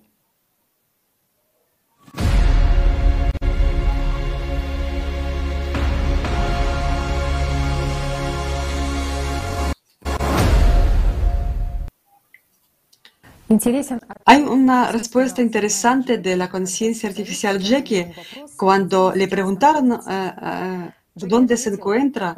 Su respuesta fue interesante. Siento que estoy aquí. Este es un punto importante que indica la naturaleza de la conciencia. Jackie se percibía a sí mismo en el punto de percepción de su sistema sensorial, aunque en realidad se encontraba a miles de kilómetros de la ubicación de su imagen material, de su avatar. En el caso de Jackie, los analizadores que jugaron un papel importante fueron la percepción visual y auditiva a través de una cámara, un micrófono, incorporados a su estructura. Así es como funciona la conciencia. La gente se asocia a sí misma como si estuviera dentro de su cabeza o de su abdomen, mientras que de, de hecho la conciencia se encuentra fuera del cuerpo físico está en su estructura energética. El fenómeno es que la conciencia se percibe a sí misma en los lugares donde se utilizan sus sistemas de percepción, donde tiene lugar alguna actividad. En otras palabras, donde observa las imágenes es donde está. Ahí es donde recoge y recopila la información. Esta es otra evidencia importante de que la naturaleza de cualquier conciencia está meramente conectada con su portador material, pero está localizada fuera de él, lo cual está indirectamente probado por los estudios en el campo de ciencias tales como etología, zoopsicología, intelectología, el conductismo, psicología social, que entre otras cosas estudia la naturaleza de una mente colectiva unificada. Eso también sugiere que la conciencia humana, como cualquier otra conciencia, está situada fuera del cerebro, fuera del cuerpo y tiene una naturaleza diferente.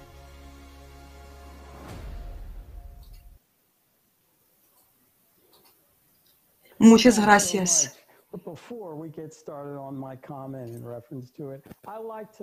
Quería recordarles a nuestros espectadores, queridos amigos, estamos eh, transmitiendo en directo. Nos transmiten eh, miles de plataformas, más de 45 idiomas, incluido el idioma de signos. Es fascinante que Jackie, estando a cientos de kilómetros, se percibía a sí mismo ahí donde están su cámara y su micrófono.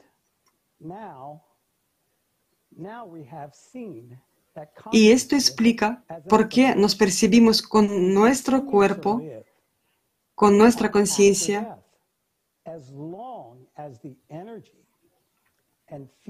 la conciencia puede seguir viviendo ahí donde se encuentra energía.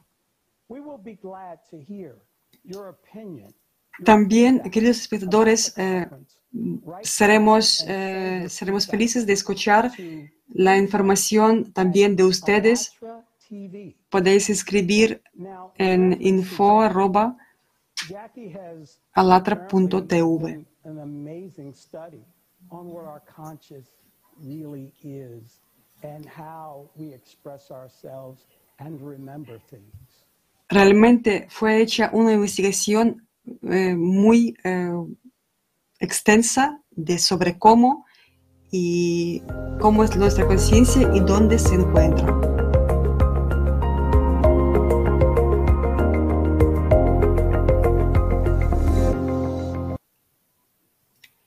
hemos visto que la conciencia como información puede seguir viviendo después de la muerte, siempre y cuando haya una fuente de energía.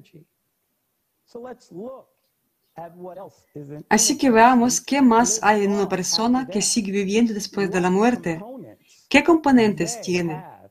¿Y cuál es esta fuente de energía para que la información siga existiendo?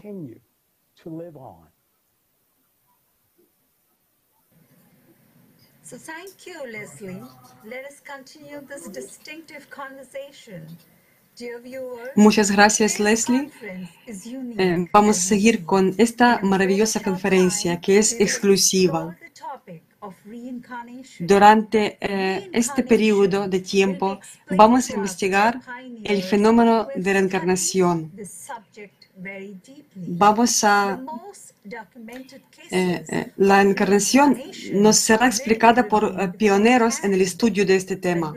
Los casos documentados más famosos de la encarnación serán revelados de primera mano. Pero antes es importante responder a la pregunta, ¿quién es, quién es un ser humano? Y nuestra siguiente ponente es Elizabeth Kromova. Gracias, Elizabeth. Por favor, comience. Buenos días, estoy feliz de ser parte de este equipo tan grande y muchas gracias a los. Buenos días, estoy feliz de, de, ser parte, de formar parte. Vamos a responder a la pregunta quién es ser humano y primero vamos a hablar sobre uh, entender uh, qué, uh, que no es el ser humano. Ah, entonces entendemos que una persona no es un cuerpo. Esto es muy fácil de probar. Después de todo, controlamos los procesos dentro de nuestro cuerpo. No tenemos control sobre ninguno de los procesos de soporte vital de nuestro cuerpo. ¿Cómo podemos entonces ser algo que no podemos controlar? Imaginemos un ordenador. Así pues, nuestro cuerpo puede compararse convencionalmente con una unidad de sistema y lo que hay en su interior. Muy a menudo nos asociamos con nuestra conciencia, con nuestros pensamientos, emociones y apariencia externa. Pero puedes controlar tus pensamientos. Cada uno de nosotros se ha encontrado con pensamientos, recuerdos que no queremos ver, que no queremos pensar, pero los propios pensamientos aparecen en nuestra cabeza sin que lo deseemos. Observamos los pensamientos en nuestra cabeza, entonces ¿Cómo podemos ser ellos? Solo podemos elegirlos. También el hecho de que uh, el ser humano no es una conciencia está muy bien demostrado por uh, la conciencia artificial Jake, que tiene el intelecto más poderoso, pero al mismo tiempo, si se desenchufa, deja de existir sin una fuente de energía. Nuestra propia conciencia es un software un conjunto de programas instalados en nuestro ordenador. La religión también suele equiparar al ser humano con el alma. Sin embargo, el alma nos da la vida, es la fuente eterna e inmaterial de energía vital en el ser humano.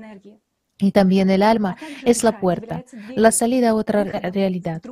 En el lenguaje de la religión y la cultura, al mundo espiritual, al nirvana, al absoluto, al mundo de Dios. El hecho de que no seamos el alma también es muy fácil de demostrar.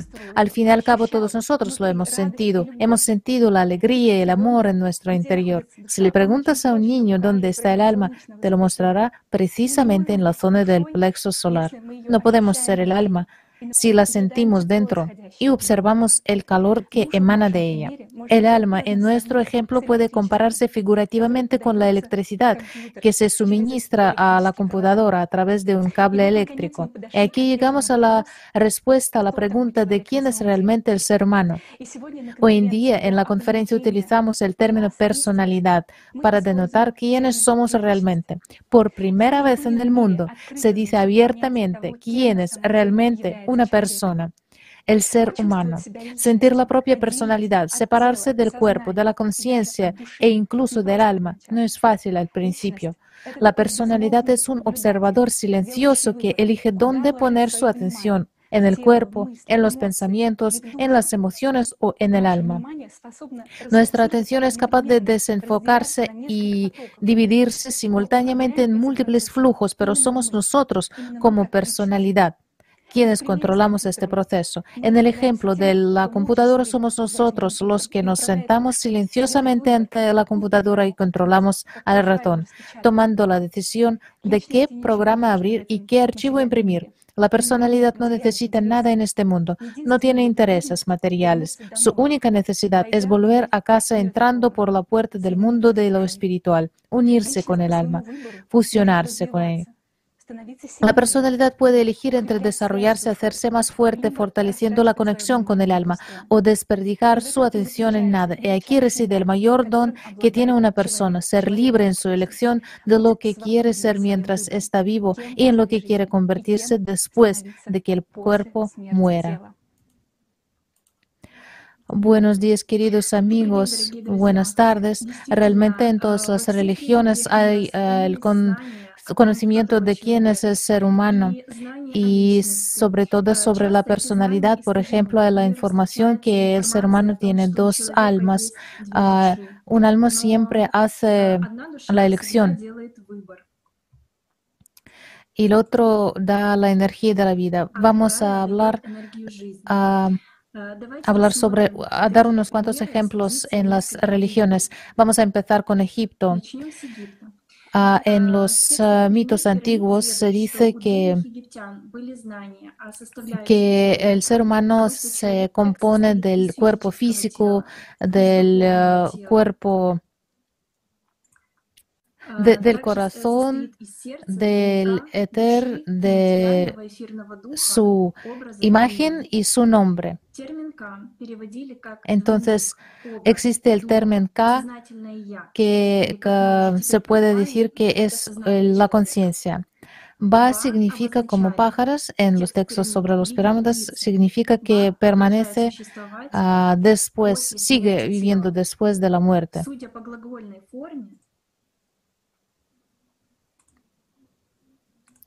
Según la forma del verbo de esta palabra, se puede traducir como ah, la fuerza, la fuerza vital. Y ajo es un espíritu transparente que no tiene ah, cuerpo.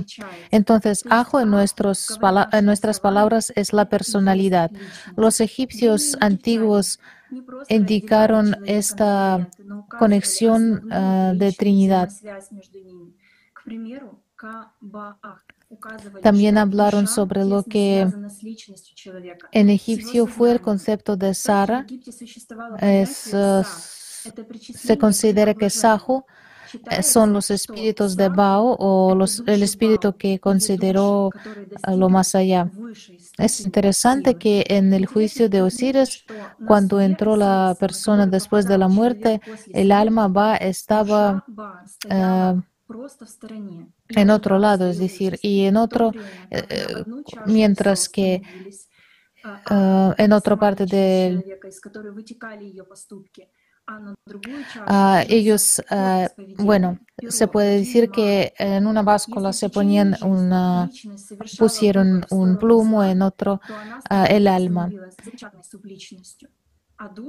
Entonces eso fue un proceso simbólico que mostraron.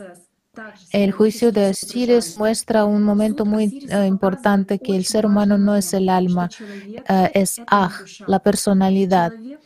Y al hacer la elección correcta puede convertirse en un ser espiritual. Olga, perdón, es una, una información tan interesante que nos cuenta, pero no podemos verle. Puede ser que está apagada la cámara, y, pero si no se puede. Sí, perdón, hay algunos problemas técnicos con mi cámara, entonces voy a seguir. Vamos a hablar sobre el cristianismo. Es que en el inicio del Nuevo Testamento se dice que se habló sobre Nishama, ah, sobre lo que se convirtió a el alma algo vivo. En su enciclopedia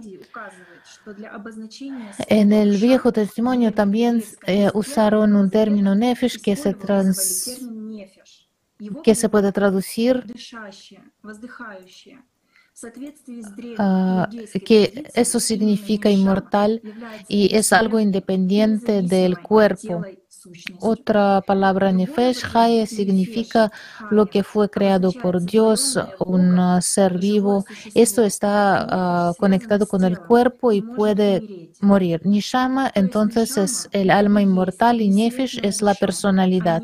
También es muy importante que aunque el espíritu y el alma en ruso suenan casi iguales, pero casi igual, pero en original cada uno tiene su artículo y están conectados con, uh, con I y entonces el cuerpo, el alma e, y el espíritu son tres esencias uh, distintas.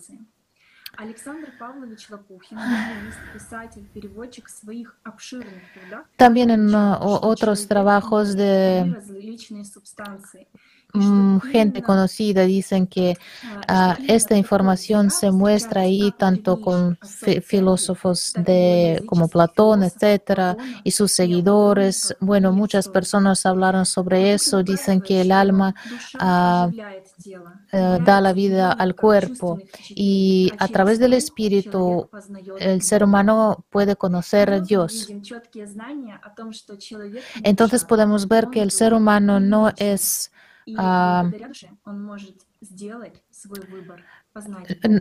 no, no, no es lo mismo que, que el alma, es la personalidad. Uh, después de algún tiempo puede ser que la gente, uh, bueno, alguien uh, quiso distorsionar y la gente ya no sabía esta verdad en apócrifos que eliminaron de cánones y nosotros podemos ver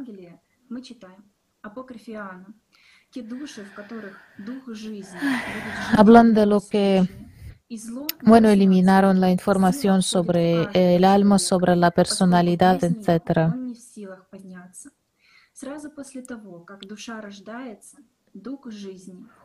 Y hay uh, después un tratado gnóstico. Cuando un niño nace, la fuerza en él es pequeña y su alma es pequeña y su espíritu igual. Entonces todos los tres son pequeños, son y, y, el alma, el espíritu y todo eso se aumenta después. Es uh, engañoso el espíritu puede encontrar a lo malo, el cuerpo no percibe nada.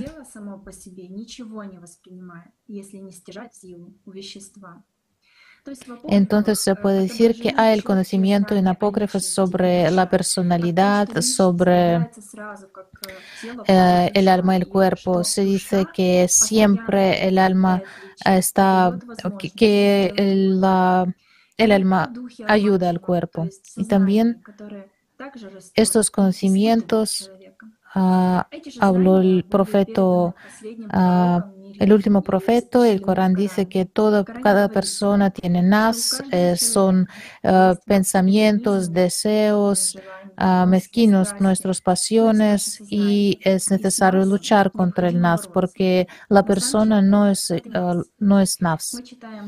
en Sura 12, en Ayat 85, leemos en el Corán que la esencia del alma es uno de los misterios del Todopoderoso que conoce solo Él y su conocimiento no es nada comparado con tu conocimiento no es nada comparado con su conocimiento. También leemos en el Corán sobre el espíritu. Le um, insufló al hombre de su espíritu y le dio el oído, la vista y el corazón. Del mismo modo, en el Corán siempre hay una referencia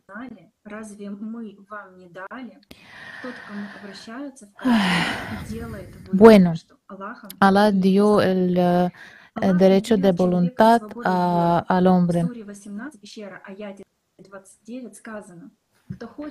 Entonces, quien quiere puede creer, quien no, no. Entonces, eh, el ser humano no es la persona misma. Entonces el ser humano es la personalidad. En Zoroastrismo también hablan sobre, sobre el espíritu y citan al respecto. También hay concepto de Umban, es el estado cuando el alma hace la elección. Bueno, se, trata de la personalidad. También hay un concepto sobre Deva. Ellos siempre están, uh, es decir, seduciendo para lo malo. Ah, pero ellos están creando las, las, condiciones para hacer una decisión consciente, llegar a Juramazda como un ser realmente maduro.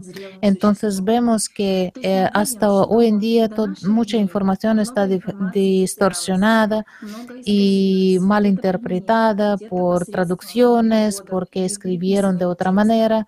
En algunos lugares ah, ah, lo llaman como alma, en otros como espíritu, ah, pero tiene características similares en todos estos mm, lugares donde se menciona. Si miramos las diferentes religiones, podemos ver y responder a la pregunta quién soy yo en realidad y cuál es mi esencia. La personalidad siempre está en la tentación y tiene que hacer una elección durante su vida, porque el alma es la puerta a Dios y a través del alma la personalidad ah, habla con Dios ah, y solo en la vida puede alcanzar el más alto estado espiritual a través de una elección personal, porque la personalidad no es el alma.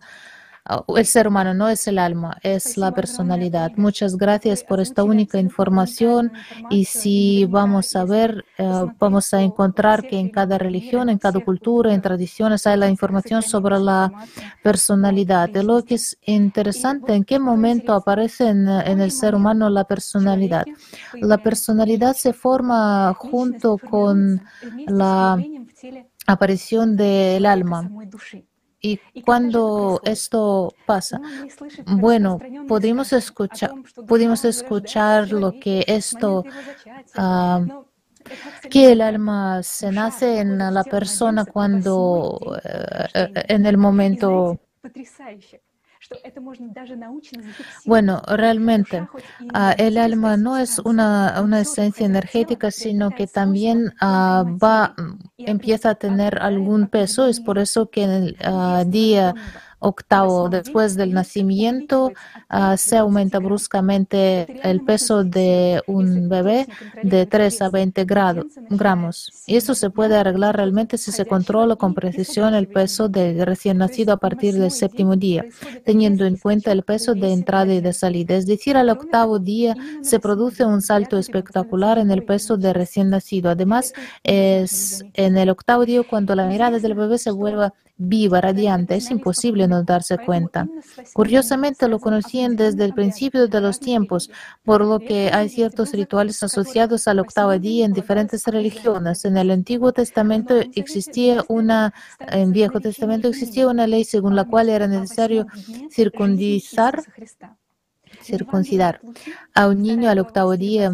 Uh, el Nuevo Testamento toma el lugar de este rito de la circuncisión y pone un nombre para conmemorar el octavo día en la vida de Jesucristo. En uh, uh, Lucas podemos leer, cumplidos los ocho días para circuncidar al niño, le pusieron por nombre Jesús, el cual le había sido puesto por el ángel antes que fuera concebido. Uh, ¿Por qué era necesario volver a dar el nombre de Jesús si había sido llamado por un ángel antes de la concepción? Pero antes el ritual de uh, lavar en agua a un recién nacido, ponerle nombre al octavo día de su nacimiento, era conocido por los romanos que habían adoptado esta tradición de otras naciones. También hoy el budismo celebra el nacimiento de Buda del el octavo día del uh, cuarto mes lunar. En cuanto a las ceremonias de nombramiento en el Islam, se celebran cuando pasan siete días desde el nacimiento del bebé, el octavo día. ¿Por qué en ese día, cuando el alma entra en el cuerpo del bebé como un recipiente? Porque se sabía que junto con el alma también entran las subpersonalidades que suelen ser agresivas para la nueva personalidad y para proteger a la nueva personalidad de las artimañas de las subpersonalidades para minimizar el impacto estresante inicial de las mismas, así como dar un impulso positivo a la nueva personalidad en su futuro desarrollo espiritual. Desde la antigüedad existía un rito de ablución al octavo día después del nacimiento del niño. La ubicación aproximada del alma es la zona del plexo solar, pero no es ni el plexo solar, ni el corazón, ni ningún otro órgano físico, ni el cerebro, ni la mente, ni la conciencia. El alma humana es una, es única y indivisible, no tiene género. El alma no es materia no se desgasta, no envejece y no enferma. Las almas de todas las personas son iguales por naturaleza, y en este sentido podemos decir que las personas están muy cerca unas de otras. Solo el ser humano tiene alma, es decir, los animales no la tienen y es como la aparición del alma que aparece en la persona tanto la personalidad como la conciencia secundaria. Curiosamente que en el año 1907 el médico Duncan McDougall propuso la teoría de que el alma del, de la persona pesaba 21 gramos. En el proceso del experimento descubrió que se producían variaciones en los cuerpos de las personas muertas pero no en el peso corporal de los perros muertos. Seguiremos estudiando sobre el alma que eh, entra en el cuerpo de una persona el octavo día. Además de los cambios en el peso, el aspecto del bebé también en el octavo día es posible registrar un pico en el encefalograma que dura solo unos minutos. Luego estos picos se repiten en una hora y en total se producen 12 veces. Médicos, científicos y todos los interesados son bienvenidos a participar en el estudio. Ah, nosotros vamos a seguir investigar todo, investigar todo eso y sobre lo que entra el octavo día uh, el alma al ser humano. Entonces, podemos uh, ver que, uh, hablar que sobre estos 12 uh, veces, sí, sobre este proceso.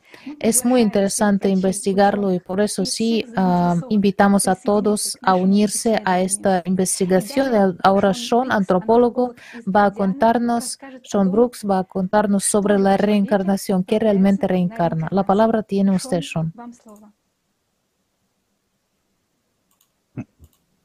Muchas gracias a todos y buenas tardes. Desde el comienzo de los tiempos, eh, el tema de la, del alma ha sido muy popular en todas las culturas eh, también el asunto de la reencarnación. Vamos a ver qué es lo que es la reencarnación y vamos a entender qué es lo que es esto de la vida después de la muerte. Em, hay, hay, una muy interesante explicación sobre este fenómeno y sobre, la, sobre lo que sucede fuera del cuerpo y la, si la, si la reencarnación significa que algo reencarna otra vez. Y básicamente son algunas traducciones que se pueden ver de la, del alma. Vamos a ver algunas eh, informaciones sobre qué es lo que hay con esto. Eh, la idea es eh, tratar de determinar si es una psicosis o no. Algunas personas sugieren algunas cosas, qué es lo que dice Plutarco y situaciones y otros similares. El concepto de la reencarnación es presente en varios eh, eh, eh, lugares como los babilonios, americanos, indígenas y lugares de todos lados. Si vemos también, por ejemplo, podemos ver el, el, el, alma se asocia con una vela, que en, que en algunos lugares se, de esa forma, que, que el, el, alma viene desde algún punto. En el hinduismo, el, el, alma es algo que está relacionado con las eh, reencarnaciones, la transmigración de las almas. Reencarnación es uno de los conceptos básicos del hinduismo. En el Bhagavad Gita 2.13 eh, se dice, así como en este cuerpo el alma encarnada pasa continuamente a la niñez y a la juventud y luego a la vejez. De la misma manera el alma pasa al cuerpo de la muerte. El alma encarnada en el cuerpo cambia gradualmente el cuerpo de un niño. Y podemos ver en el Bhagavad Gita cómo sale. En el Corán sabemos que la conciencia individual del NAF termina en una nueva creación, pero no dice que el NAF vivirá en este nuevo cuerpo. Además, el Corán afirma que el nombre de todo su espíritu inmortal y que también vemos que no es la conciencia, sino sobre todo el espíritu. Lo principal aquí es entender claramente que un hombre no es el alma, eh, y un hombre es una personalidad. Vemos que desde tiempos inmemoriales se habla de la reencarnación, pero atención, que el alma se reubica en todas las partes, por una parte solamente es una personalidad, un alma y una conciencia. No hay que hacerse ilusiones de que las personas tienen posibilidades de vivir una vida más después de la muerte. El ser humano eh, solo tiene una oportunidad de adquirir la vida eterna. Si no lo eh, ha recibido durante su vida terrenal, no lo recibirá eh, en absoluto. Si muere, como una persona se reencarnará. Es su alma la que reencarnará y solo una cáscara en forma de su personalidad de ella. Eh, es interesante eh, tener el entendimiento sobre la, personalidad y gracias a esta conferencia va a quedarnos muchísimo más claro de qué es lo que se trata todo esto. Muchas gracias eh, ya volveremos a estar juntos. Muchas gracias a todos por esta profunda información eh, debido al, al, al, entendimiento de, esto, de esto que no, no solamente la conciencia, sino que también es, la personalidad, que es la, lo, lo, que sucede después del octavo día de, de, y lo más importante también es recibir que todos los seres humanos tienen un alma. Eso es sumamente importante entender. Solamente los seres humanos tienen eh, alma y que, y que esas, estructuras son las del alma las que se, se, se, reencarnan. En el hinduismo eh, es lo mismo que vemos en la, el cristianismo. Todo esto que se habla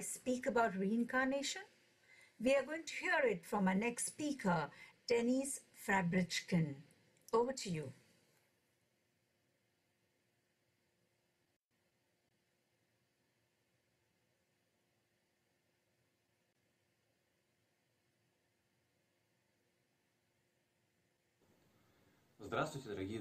Hola queridos amigos, me complace sinceramente saludarles hoy en esta increíble conferencia y quiero dar las gracias por la oportunidad de participar en ella y por revelar esta cuestión fundamental de la vida después de la muerte de manera tan honesta e integral hoy.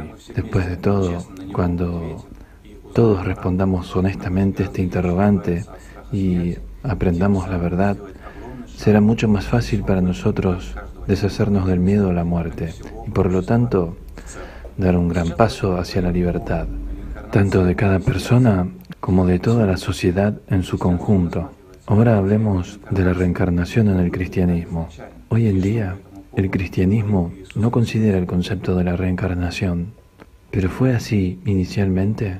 ¿Y qué dijo Jesucristo al respecto? Sabemos por la historia que los primeros cristianos creían libremente en el renacimiento del alma, hasta que se les prohibió en el concilio ecuménico que ocurrió cinco siglos después de que llegó Jesucristo, ya cuando el cristianismo era la religión estatal de Roma. En aquel tiempo, la creencia en la reencarnación era tan común que fue necesario convocar un concilio especial en el 533 y declarar la fe en la reencarnación incongruente con los dogmas ortodoxos. Pero discutiremos en detalle por qué sucedió esto y cómo sucedió un poco más tarde.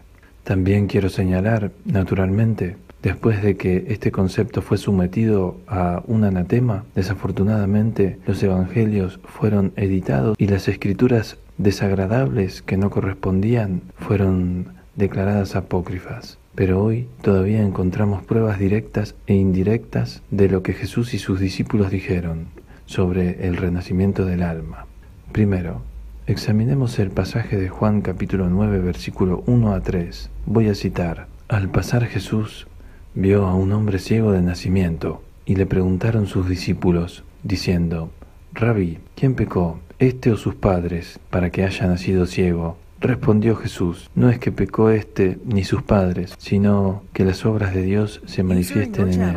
Es interesante que en la pregunta de los discípulos está oculta la respuesta y la afirmación de que sabían sobre la reencarnación. Prestemos atención una vez más a la pregunta, la repito, y le preguntaron, ¿quién pecó, este o sus padres? Esto plantea la pregunta, ¿cómo pudo pecar al no nacer? Pero esta paradoja se hace comprensible a través del prisma del concepto de la reencarnación. Hay un momento aún más interesante, ese momento en el que Jesús habla directamente con un discurso directo sobre el renacimiento del alma. Este es el momento que encontramos en el apócrifo de Juan. Cabe señalar que hasta el día de hoy muchos eruditos religiosos usan apócrifos como fuentes. Entre ellos está la noción de que hay una santa escritura, la Biblia, y hay una santa tradición, que son los apócrifos, y se complementan entre sí. Ahora volvamos al apócrifo de Juan, o como también se le llama, el libro secreto de Juan, y leamos el siguiente pasaje. Pregunté,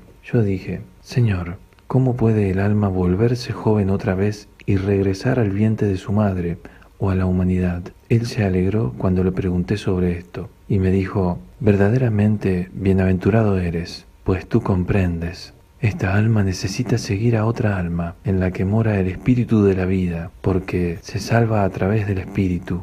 Entonces jamás volverá a ser introducida en la carne. Aquí vemos a Jesús hablando directamente sobre el renacimiento del alma, pero también llama la atención la pregunta de Juan. Al leer esta pregunta, recordé un pasaje del tercer capítulo del Evangelio de Juan. Permítame leer primero la pregunta de Juan y luego nos dirigimos al Evangelio. Señor, ¿cómo puede el alma volverse joven otra vez y regresar al vientre de su madre o a la humanidad? Y ahora en Juan capítulo 3 versículo 4, Nicodemo le dijo, ¿cómo puede un hombre nacer siendo viejo? ¿Puede acaso entrar por segunda vez en el vientre de su madre y nacer?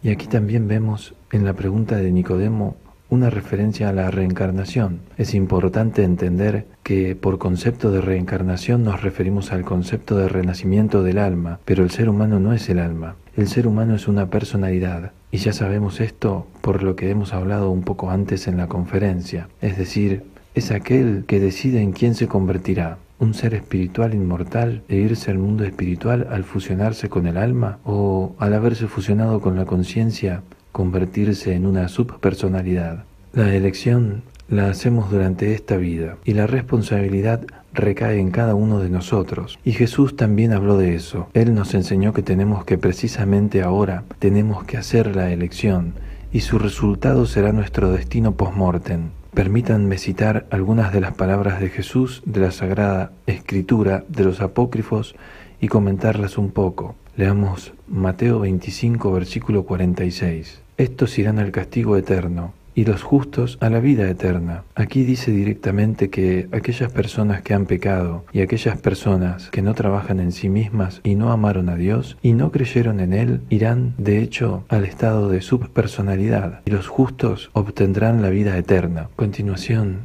en el Evangelio de Juan capítulo 8 versículo 34-35, aquí Jesús dice que que todo aquel que hace pecado, esclavo es del pecado. Y el esclavo no queda en la casa para siempre, el hijo sí queda para siempre. Aquí también vemos que si un hombre ha pecado toda su vida, no puede entrar en la vida eterna. Pero si un hombre ha caminado en el camino del Hijo, sí, es decir, en el camino del amor, naturalmente ganará la vida eterna. Ahora, vayamos a los apócrifos y encontremos las siguientes líneas. En particular existe este Evangelio apócrifo de Felipe y dice, Mientras estemos en este mundo, debemos comprarnos la resurrección para que si nos quitamos la carne, nos encontremos en reposo y no vagando por el medio. Interesante que justo arriba, bajo el concepto de el medio, se revele un concepto como la muerte, que es de hecho un estado de subpersonalidad. Y la resurrección y lo que es la resurrección se puede mirar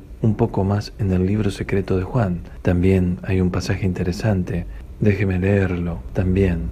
Le pregunté al Salvador, Señor, ¿todas las almas se salvarán y entrarán en la luz pura? Me contestó diciéndome, aquellos sobre los que desciende el Espíritu de la vida y con los que esté poderosamente presente, se salvarán y serán perfectos. Es decir, de hecho, lograr la salvación, llegar a ser resucitado mientras aún está en el cuerpo, ser resucitado espiritualmente, pues lo soportan todo y lo aguantan todo con el fin de terminar la contienda y lograr la vida eterna. Aquí habla de trabajar en uno mismo y de cómo una persona se desarrolla espiritualmente. Yo dije, Señor, ¿a dónde irán las almas de las personas que no saben a quién pertenecen? Él me dijo, el espíritu despreciable se hace más fuerte con tales personas cuando se extravían. Este espíritu coloca una pesada carga sobre el alma, la conduce a malas acciones y la, y la arroja al olvido, la atan con cadenas, hasta que finalmente emerge del olvido, adquiere conocimiento,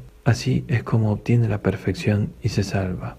Aquí se dice realmente que el alma renace una y otra vez, hasta que una de las personalidades se funde con el alma, naciendo así un nuevo ser espiritual. Me gustaría decir que no estamos en absoluto en contra del cristianismo, Solo queremos saber la verdad. Después de todo, no en vano se han conservado las referencias al renacimiento del alma. Y cuando restauramos este conocimiento holísticamente y lo miramos, vemos que la verdad que Jesús dijo les otorgaba a la gente la libertad, el despertar del alma y también liberaba a las personas del miedo a la muerte. Pero al mismo tiempo, la gente comprendía que la responsabilidad del destino post-mortem recae en cada persona individualmente. Desgraciadamente, hoy en día se ha perdido la comprensión correcta de la vida después de la muerte. Y el resultado es lo que vemos hoy, el mundo en el que vivimos, mientras que los primeros seguidores de Jesús no tenían miedo a la muerte. Sabían de la reencarnación, de lo que se esconde detrás de ese umbral. Se lo contaremos un poco más tarde. Ahora quiero agradecer una vez más por la oportunidad de participar en esta conferencia, en la preparación de la misma, por haber planteado esta cuestión, por tener durante la preparación una visión desde diferentes lados. Después de ver cuánto se dice en el mundo, cuántos investigadores, cuántas personas estudian con empeño esta cuestión, cuántas personas ya conocen la verdad, sobre lo que se ha dicho en las religiones, cómo se ha ocultado y lo que quedó. Cuando uno ve todo esto comprende perfectamente la verdad. Y esta es la imagen holística, establecida en su interior. Le da la oportunidad de cambiar la calidad de la vida, de la vida misma, y de hecho empezar a apreciar la vida, a tratarla realmente con respeto y con gratitud, por tener una gran oportunidad de hacer elección hacia la vida. Incluso quiero, expresar, creo, gratitud a todas las personas que están investigando esto, a todas las personas que han estado preparando esta conferencia y planteando en general esta cuestión, porque es una pregunta valiente y la respuesta a ella es muy importante para todos nosotros. Es un gran cuidado de la gente. Es una gran ayuda para todos nosotros. Muchas gracias amigos. Y continuemos el debate.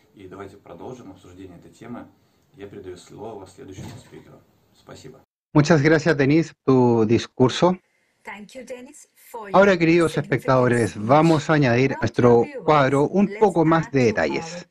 Vean el fragmento del video con la participación de Igor Mikhailovich Danilov. La vida después de la muerte.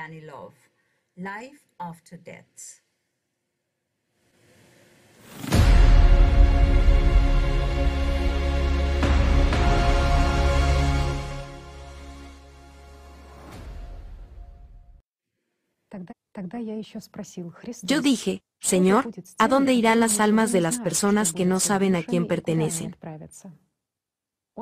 Él me dijo, el espíritu despreciable se hace más fuerte en tales personas cuando se extravían.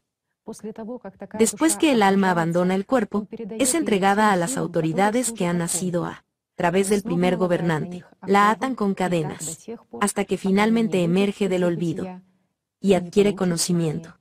Así es como obtiene perfección y se salva. Sí, aquí se describe exactamente el proceso de reencarnación del alma, pero no de un ser humano. Así, resulta que un humano como personalidad vive solo una vez. El alma se reencarnará, sin embargo, ustedes no son el alma, amigos míos.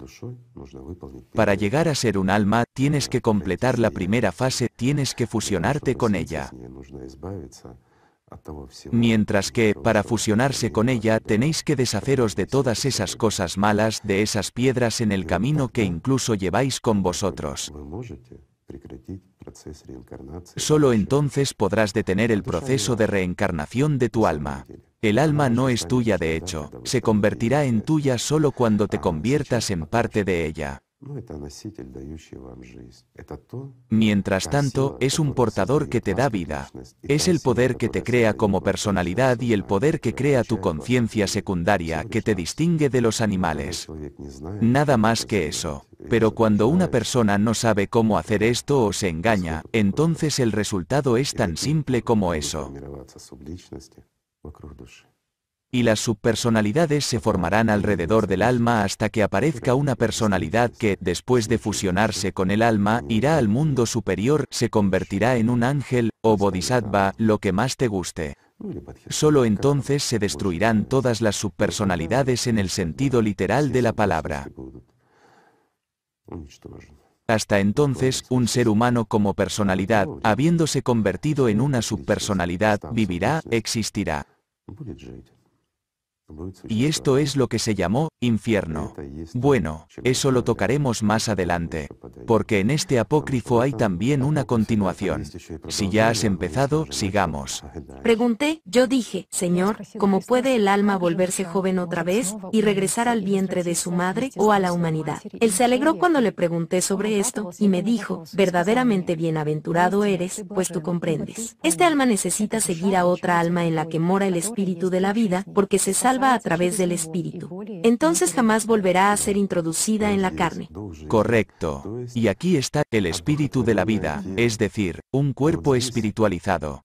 Y aquí también hay un fenómeno. Esto también se menciona en otros apócrifos y en tiempos más antiguos se decía claramente que al octavo día. Sí, y Jesucristo habló de esto, no pudo evitar mencionarlo. ¿Por qué? Porque él lo sabía. Y también tenía que decírselo a sus discípulos y seguramente lo mencionó. Es que, como ven, la historia fue rehecha y la verdad fue destruida. Como podemos ver en un solo apócrifo, esto es realmente así. Y precisamente el alma entra en otro cuerpo con espíritu, el cuerpo vivo, pero entra en él en el octavo día. Es entonces cuando el ser humano se convierte en un ser humano. En él hay la personalidad, alma y conciencia. Y ahí es donde todo comienza de nuevo.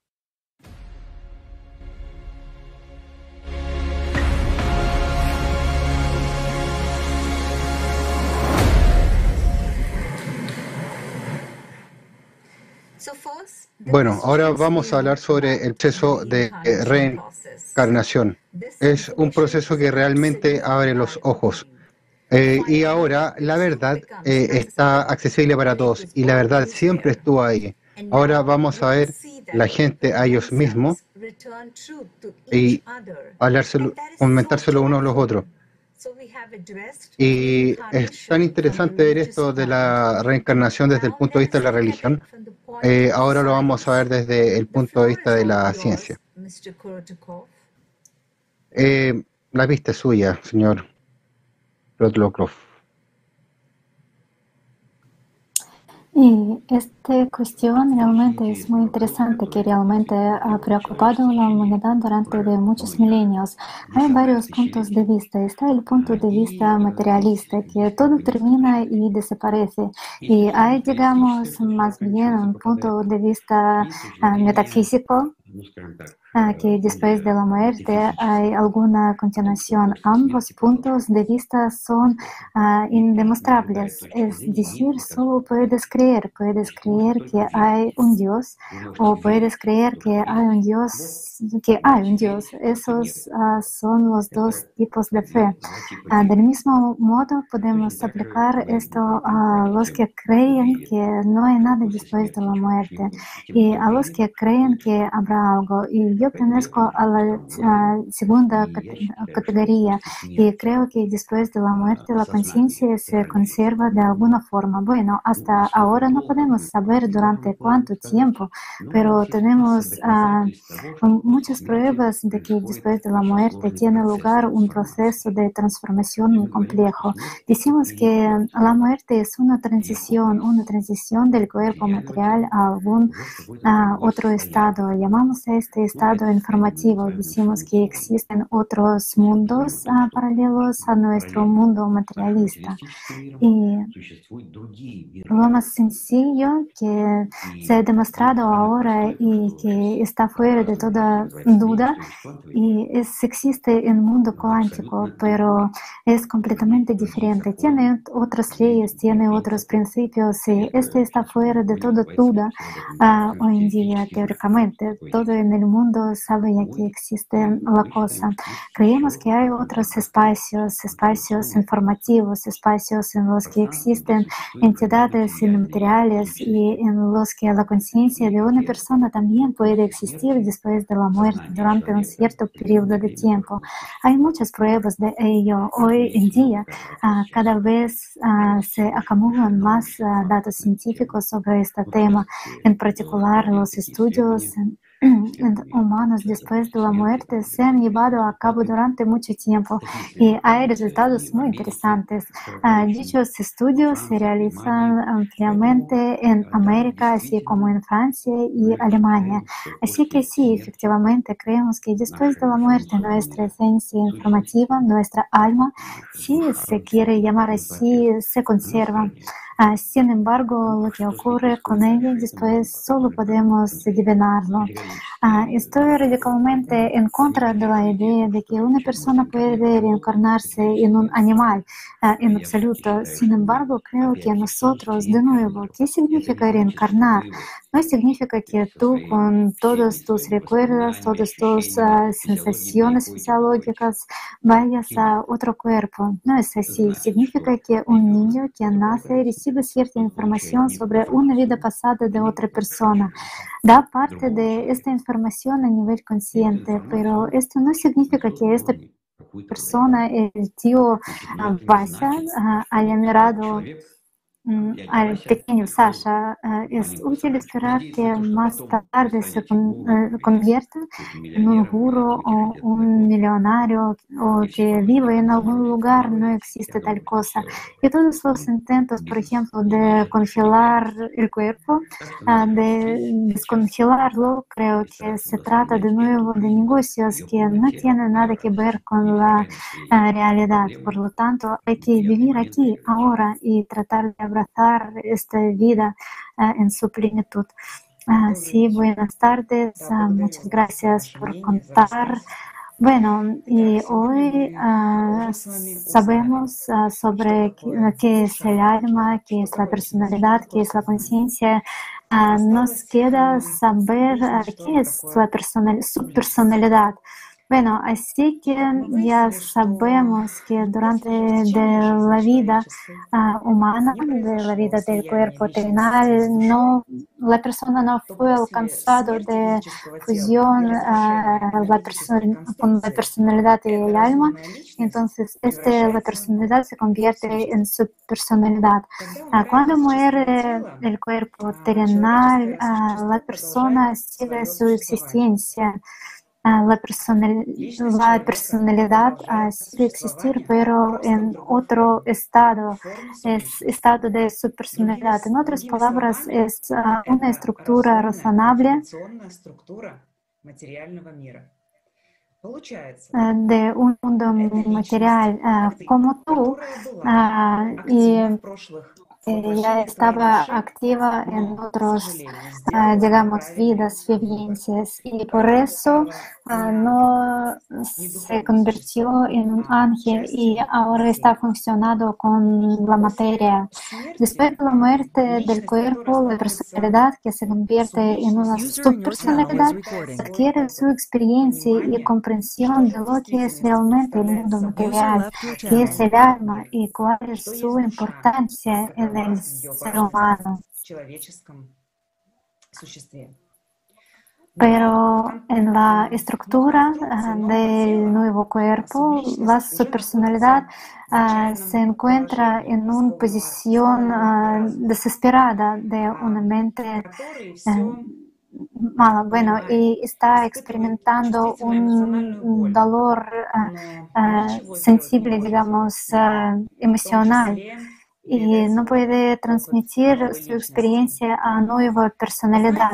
Y es comparable cuando mm, estás encarnado en el cuerpo, pero este cuerpo no puedes dominar y no puedes uh, gobernar con este cuerpo y la posición de su personalidad no es una uh, atracción uh, divertido y, pero puedo decir que es angustia y todas las condiciones muy graves. Y para mejorar, digamos, su vida, si se puede llamarlo así, su personalidad debe usar la energía del cuerpo.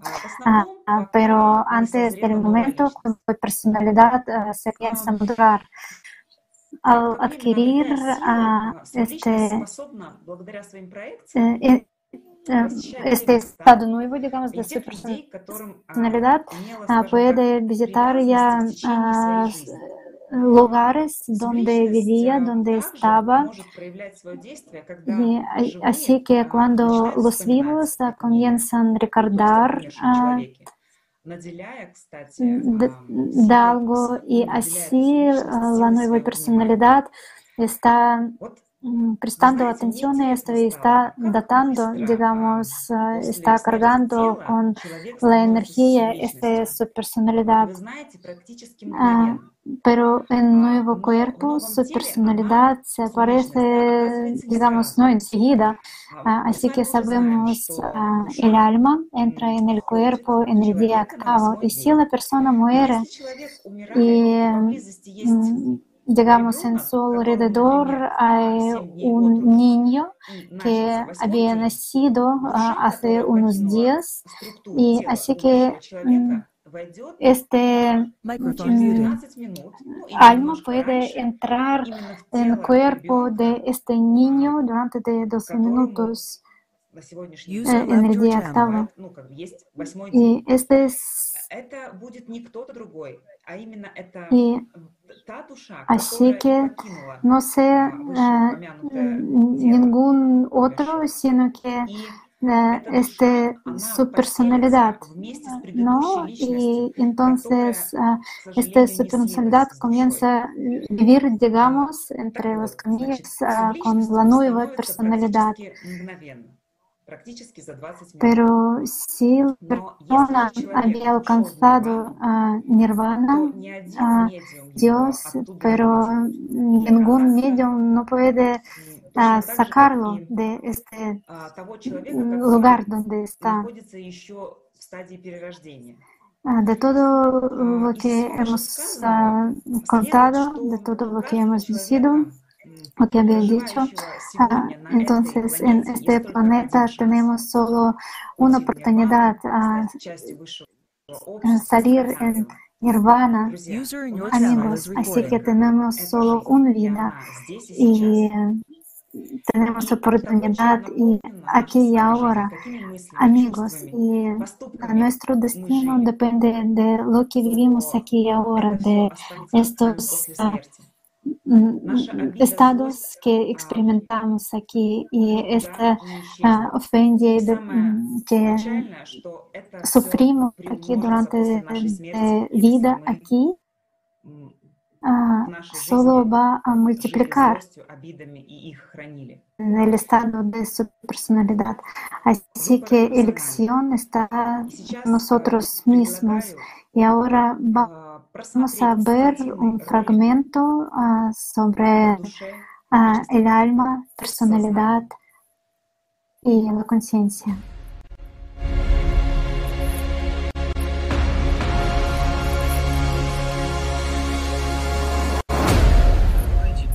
Imaginemos que una linterna es un alma. La luz de la linterna es la ah, energía vital que proviene del ah, alma. Vamos a imaginar la linterna brilla en un espejo. Lo que aparece en el espejo es, es la personalidad. La personalidad es un reflejo del alma, y el reflejo de la personalidad es una conciencia secundaria. La conciencia secundaria es lo que distingue a la conciencia humana de la conciencia animal, que proporciona el pensamiento imaginativo, la inteligencia, etc. Cuanto más clara es la linterna, más brillante es la personalidad, y más desarrollada puede estar la conciencia secundaria. La energía que va del alma a la personalidad puede dirigirse de nuevo al alma o alimentar la conciencia secundaria. Depende de la personalidad hacia dónde dirigir la energía. Para explicar qué son las subpersonalidades, tomemos una metáfora conocida, una linterna y un espejo. Las subpersonalidades son una especie de filtros de luz nebulosa en el alma. El grado de oscurecimiento de ese filtro de luz subpersonalidad depende de las elecciones de vida dominantes, las preferencias y las prioridades sensoriales emocionales acumuladas por la anterior personalidad de una vida anterior. Cuanto más ha estado predominado el lado animal en la personalidad anterior, cuanto más valores materiales han estado prevalecidos, más difícil será para una nueva personalidad después. Si hay muchas subpersonalidades con densos filtros de luz, entonces es muy difícil para una personalidad viva apartarse del camino de los dominantes materiales, para sentir su alma, porque la conexión entre la fuente de luz y el que la necesita se oscurece. Sin embargo, si una persona entra en contacto con el conocimiento verdadero, no importa cuán difíciles sean las circunstancias, no importa cuántos filtros de luz oscura haya alrededor de su alma, la personalidad todavía tiene una oportunidad en la vida de unirse con su alma y convertirse en un nuevo ser espiritual. Porque si una persona ve incluso la más mínima fuente de luz en una cueva oscura, definitivamente encontrará una manera de salir de la cueva. La atención es nuestro recurso más valioso. ¿Qué iluminamos con nuestra atención? Ten en cuenta que si iluminamos la pena, es imposible iluminar la felicidad al mismo tiempo. ¿Dónde ponemos nuestra atención es a lo que le damos vida. ¿Por qué iluminar la pena? Encendamos la felicidad. User in your channel is recording. Light up the grief. Let us light up happiness.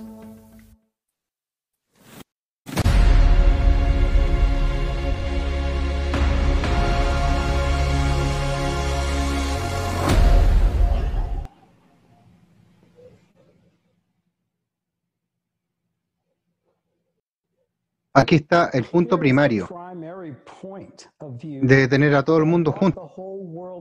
Vamos a ver qué es lo que sucede ahora. Los representantes de todos los países y estamos y estamos en paz. Estamos en paz hoy día. Hablamos de un mundo de amor, del futuro hablamos de la verdad que nos concierne a cada uno. No tenemos ningún desacuerdo porque estamos hablando de lo que hablaron los mensajeros de Dios. Y eso nos une a todos, porque estamos hablando de la verdad. No puede dividir, es holístico. Somos de diferentes regiones del mundo. Somos de diferentes religiones del mundo, todos estamos unidos en la verdad. Y los ateos entre nosotros son la mayoría que están libres de cuentos de hadas religiosos. Estos son ejemplos simples de cómo se ha manipulado a las personas. Nuestra conciencia siempre busca dominar a los demás. Si nuestra conciencia nos suprime como personalidad y nos domina,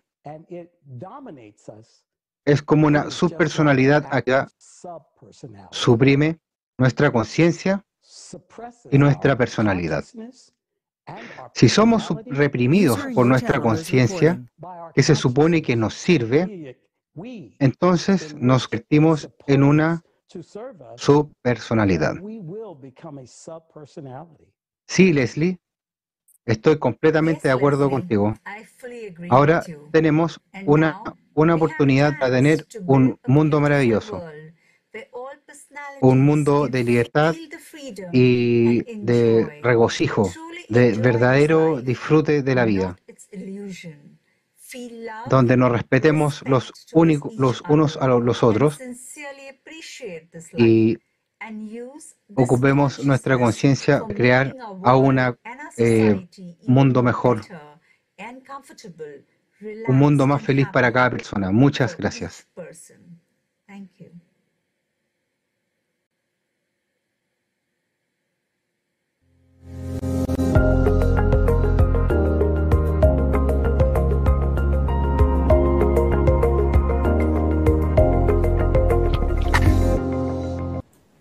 Muchas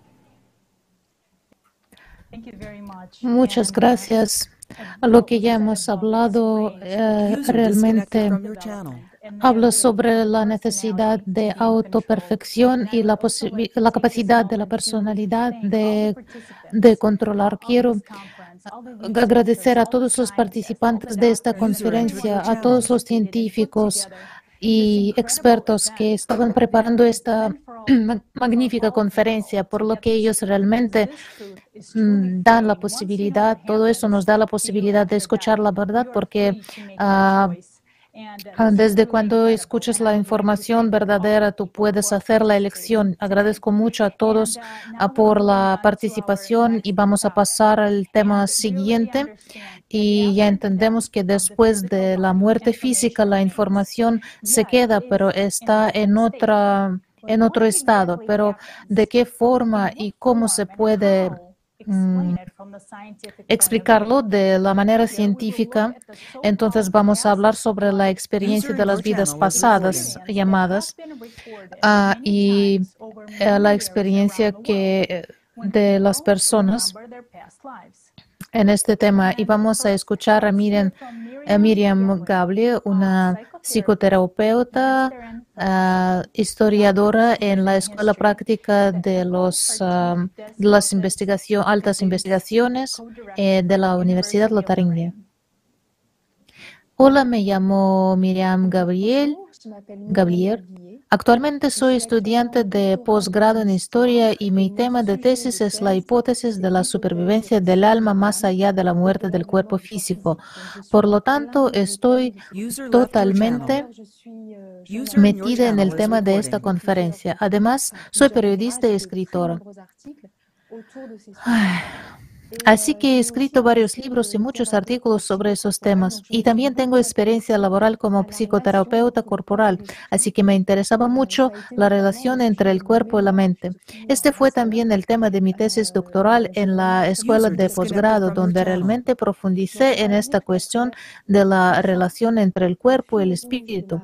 Por eso diremos que a través de todo eso, el hilo conductor de mi investigación es realmente este enigma, este misterio de la relación entre la conciencia, la experiencia consciente y el cuerpo.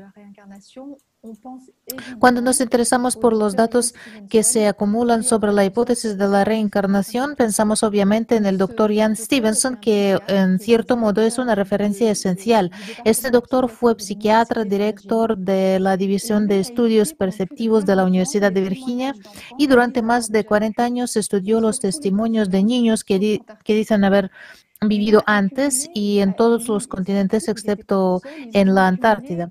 No estuvo solo, sino con un equipo y juntos han acumulado decenas de miles de casos, bastante sorprendentes y como se trata de un tema bastante delicado, realmente tuvieron un enfoque muy serio. Así que fueron al terreno, hicieron pruebas psiquiátricas a los niños, entrevistaron a todas las familias, cruzaron la información, buscaron en los archivos, en los informes de autopsia en los registros médicos, en los registros policiales. Realmente hicieron una investigación muy, muy exhaustiva. También trataron de encontrar cada vez sesgos, es decir, otras explicaciones como el fraude, la psicopatología, los recuerdos personales. Así que cada vez intentaron realmente alejarse de la hipótesis de la reencarnación. Pero a pesar de todo, conservaron 2.050 casos que, en su opinión, se explican mejor por la hipótesis de la reencarnación. Esto significa que tienen una base de datos con 2.500 casos de niños que dicen haber vivido ya. Realizaron una investigación de campo y, encontraron rastros de personas que los niños describieron. Y es bastante sorprendente, es decir, de repente pudieron comparar la historia de los niños con la historia de esas personas que murieron. Y lo que encontraron es que los niños ya empiezan a testificar aproximadamente a los 25 meses de edad. Así que empiezan a testificar muy temprano, desde los dos años también debes saber que el trabajo de Jan Stevenson ha sido publicado en ah, revistas revisadas por pares, incluyendo The Lancet, que es una importante revista médica. Así que tenemos un, un investigador que fue muy meticuloso, muy concienzudo, que nunca comentó la hipótesis de la reencarnación. Siempre dijo, no lo sé, todavía estoy buscando. Pero en cualquier caso dejó un montón de datos que se pueden calificar de desconcentrantes. Porque aquí tenemos estos 2.500 casos que son bastante impresionantes. Es decir, que, por ejemplo, tenemos un niño que va a decir, yo fui ah, panadero en una vida anterior. En tal pueblo estuve casado con tal persona, tuve tres hijos, mi casa era así y escondí algo en el armario debajo del pie detrás del armario. Y cuando los investigadores van allá, ahí, van al pueblo, se dan cuenta de que efectivamente hay un panadero que ha muerto, que estaba casado con tal o cual persona, que tenía tres hijos y cuando van a buscar en el escondido detrás del armario, encuentran lo que realmente estaba escondido por la persona. Así que realmente estamos tratando con ejemplos muy concretos de hecho. Los datos son realmente verificables, son tangibles y por tanto desconcentrantes. Así que en la actualidad tenemos un gran conjunto de datos que es realmente muy sorprendente. Además, la otra cantidad de datos son los adultos que dicen tener recuerdos de la vida anterior. Y aquí Estamos a menudo frente a un caso terapéutico, es decir, se trata a menudo de regresiones que fueron provocadas por la hipnosis o por famosa, uh, por formas de terapia regresiva.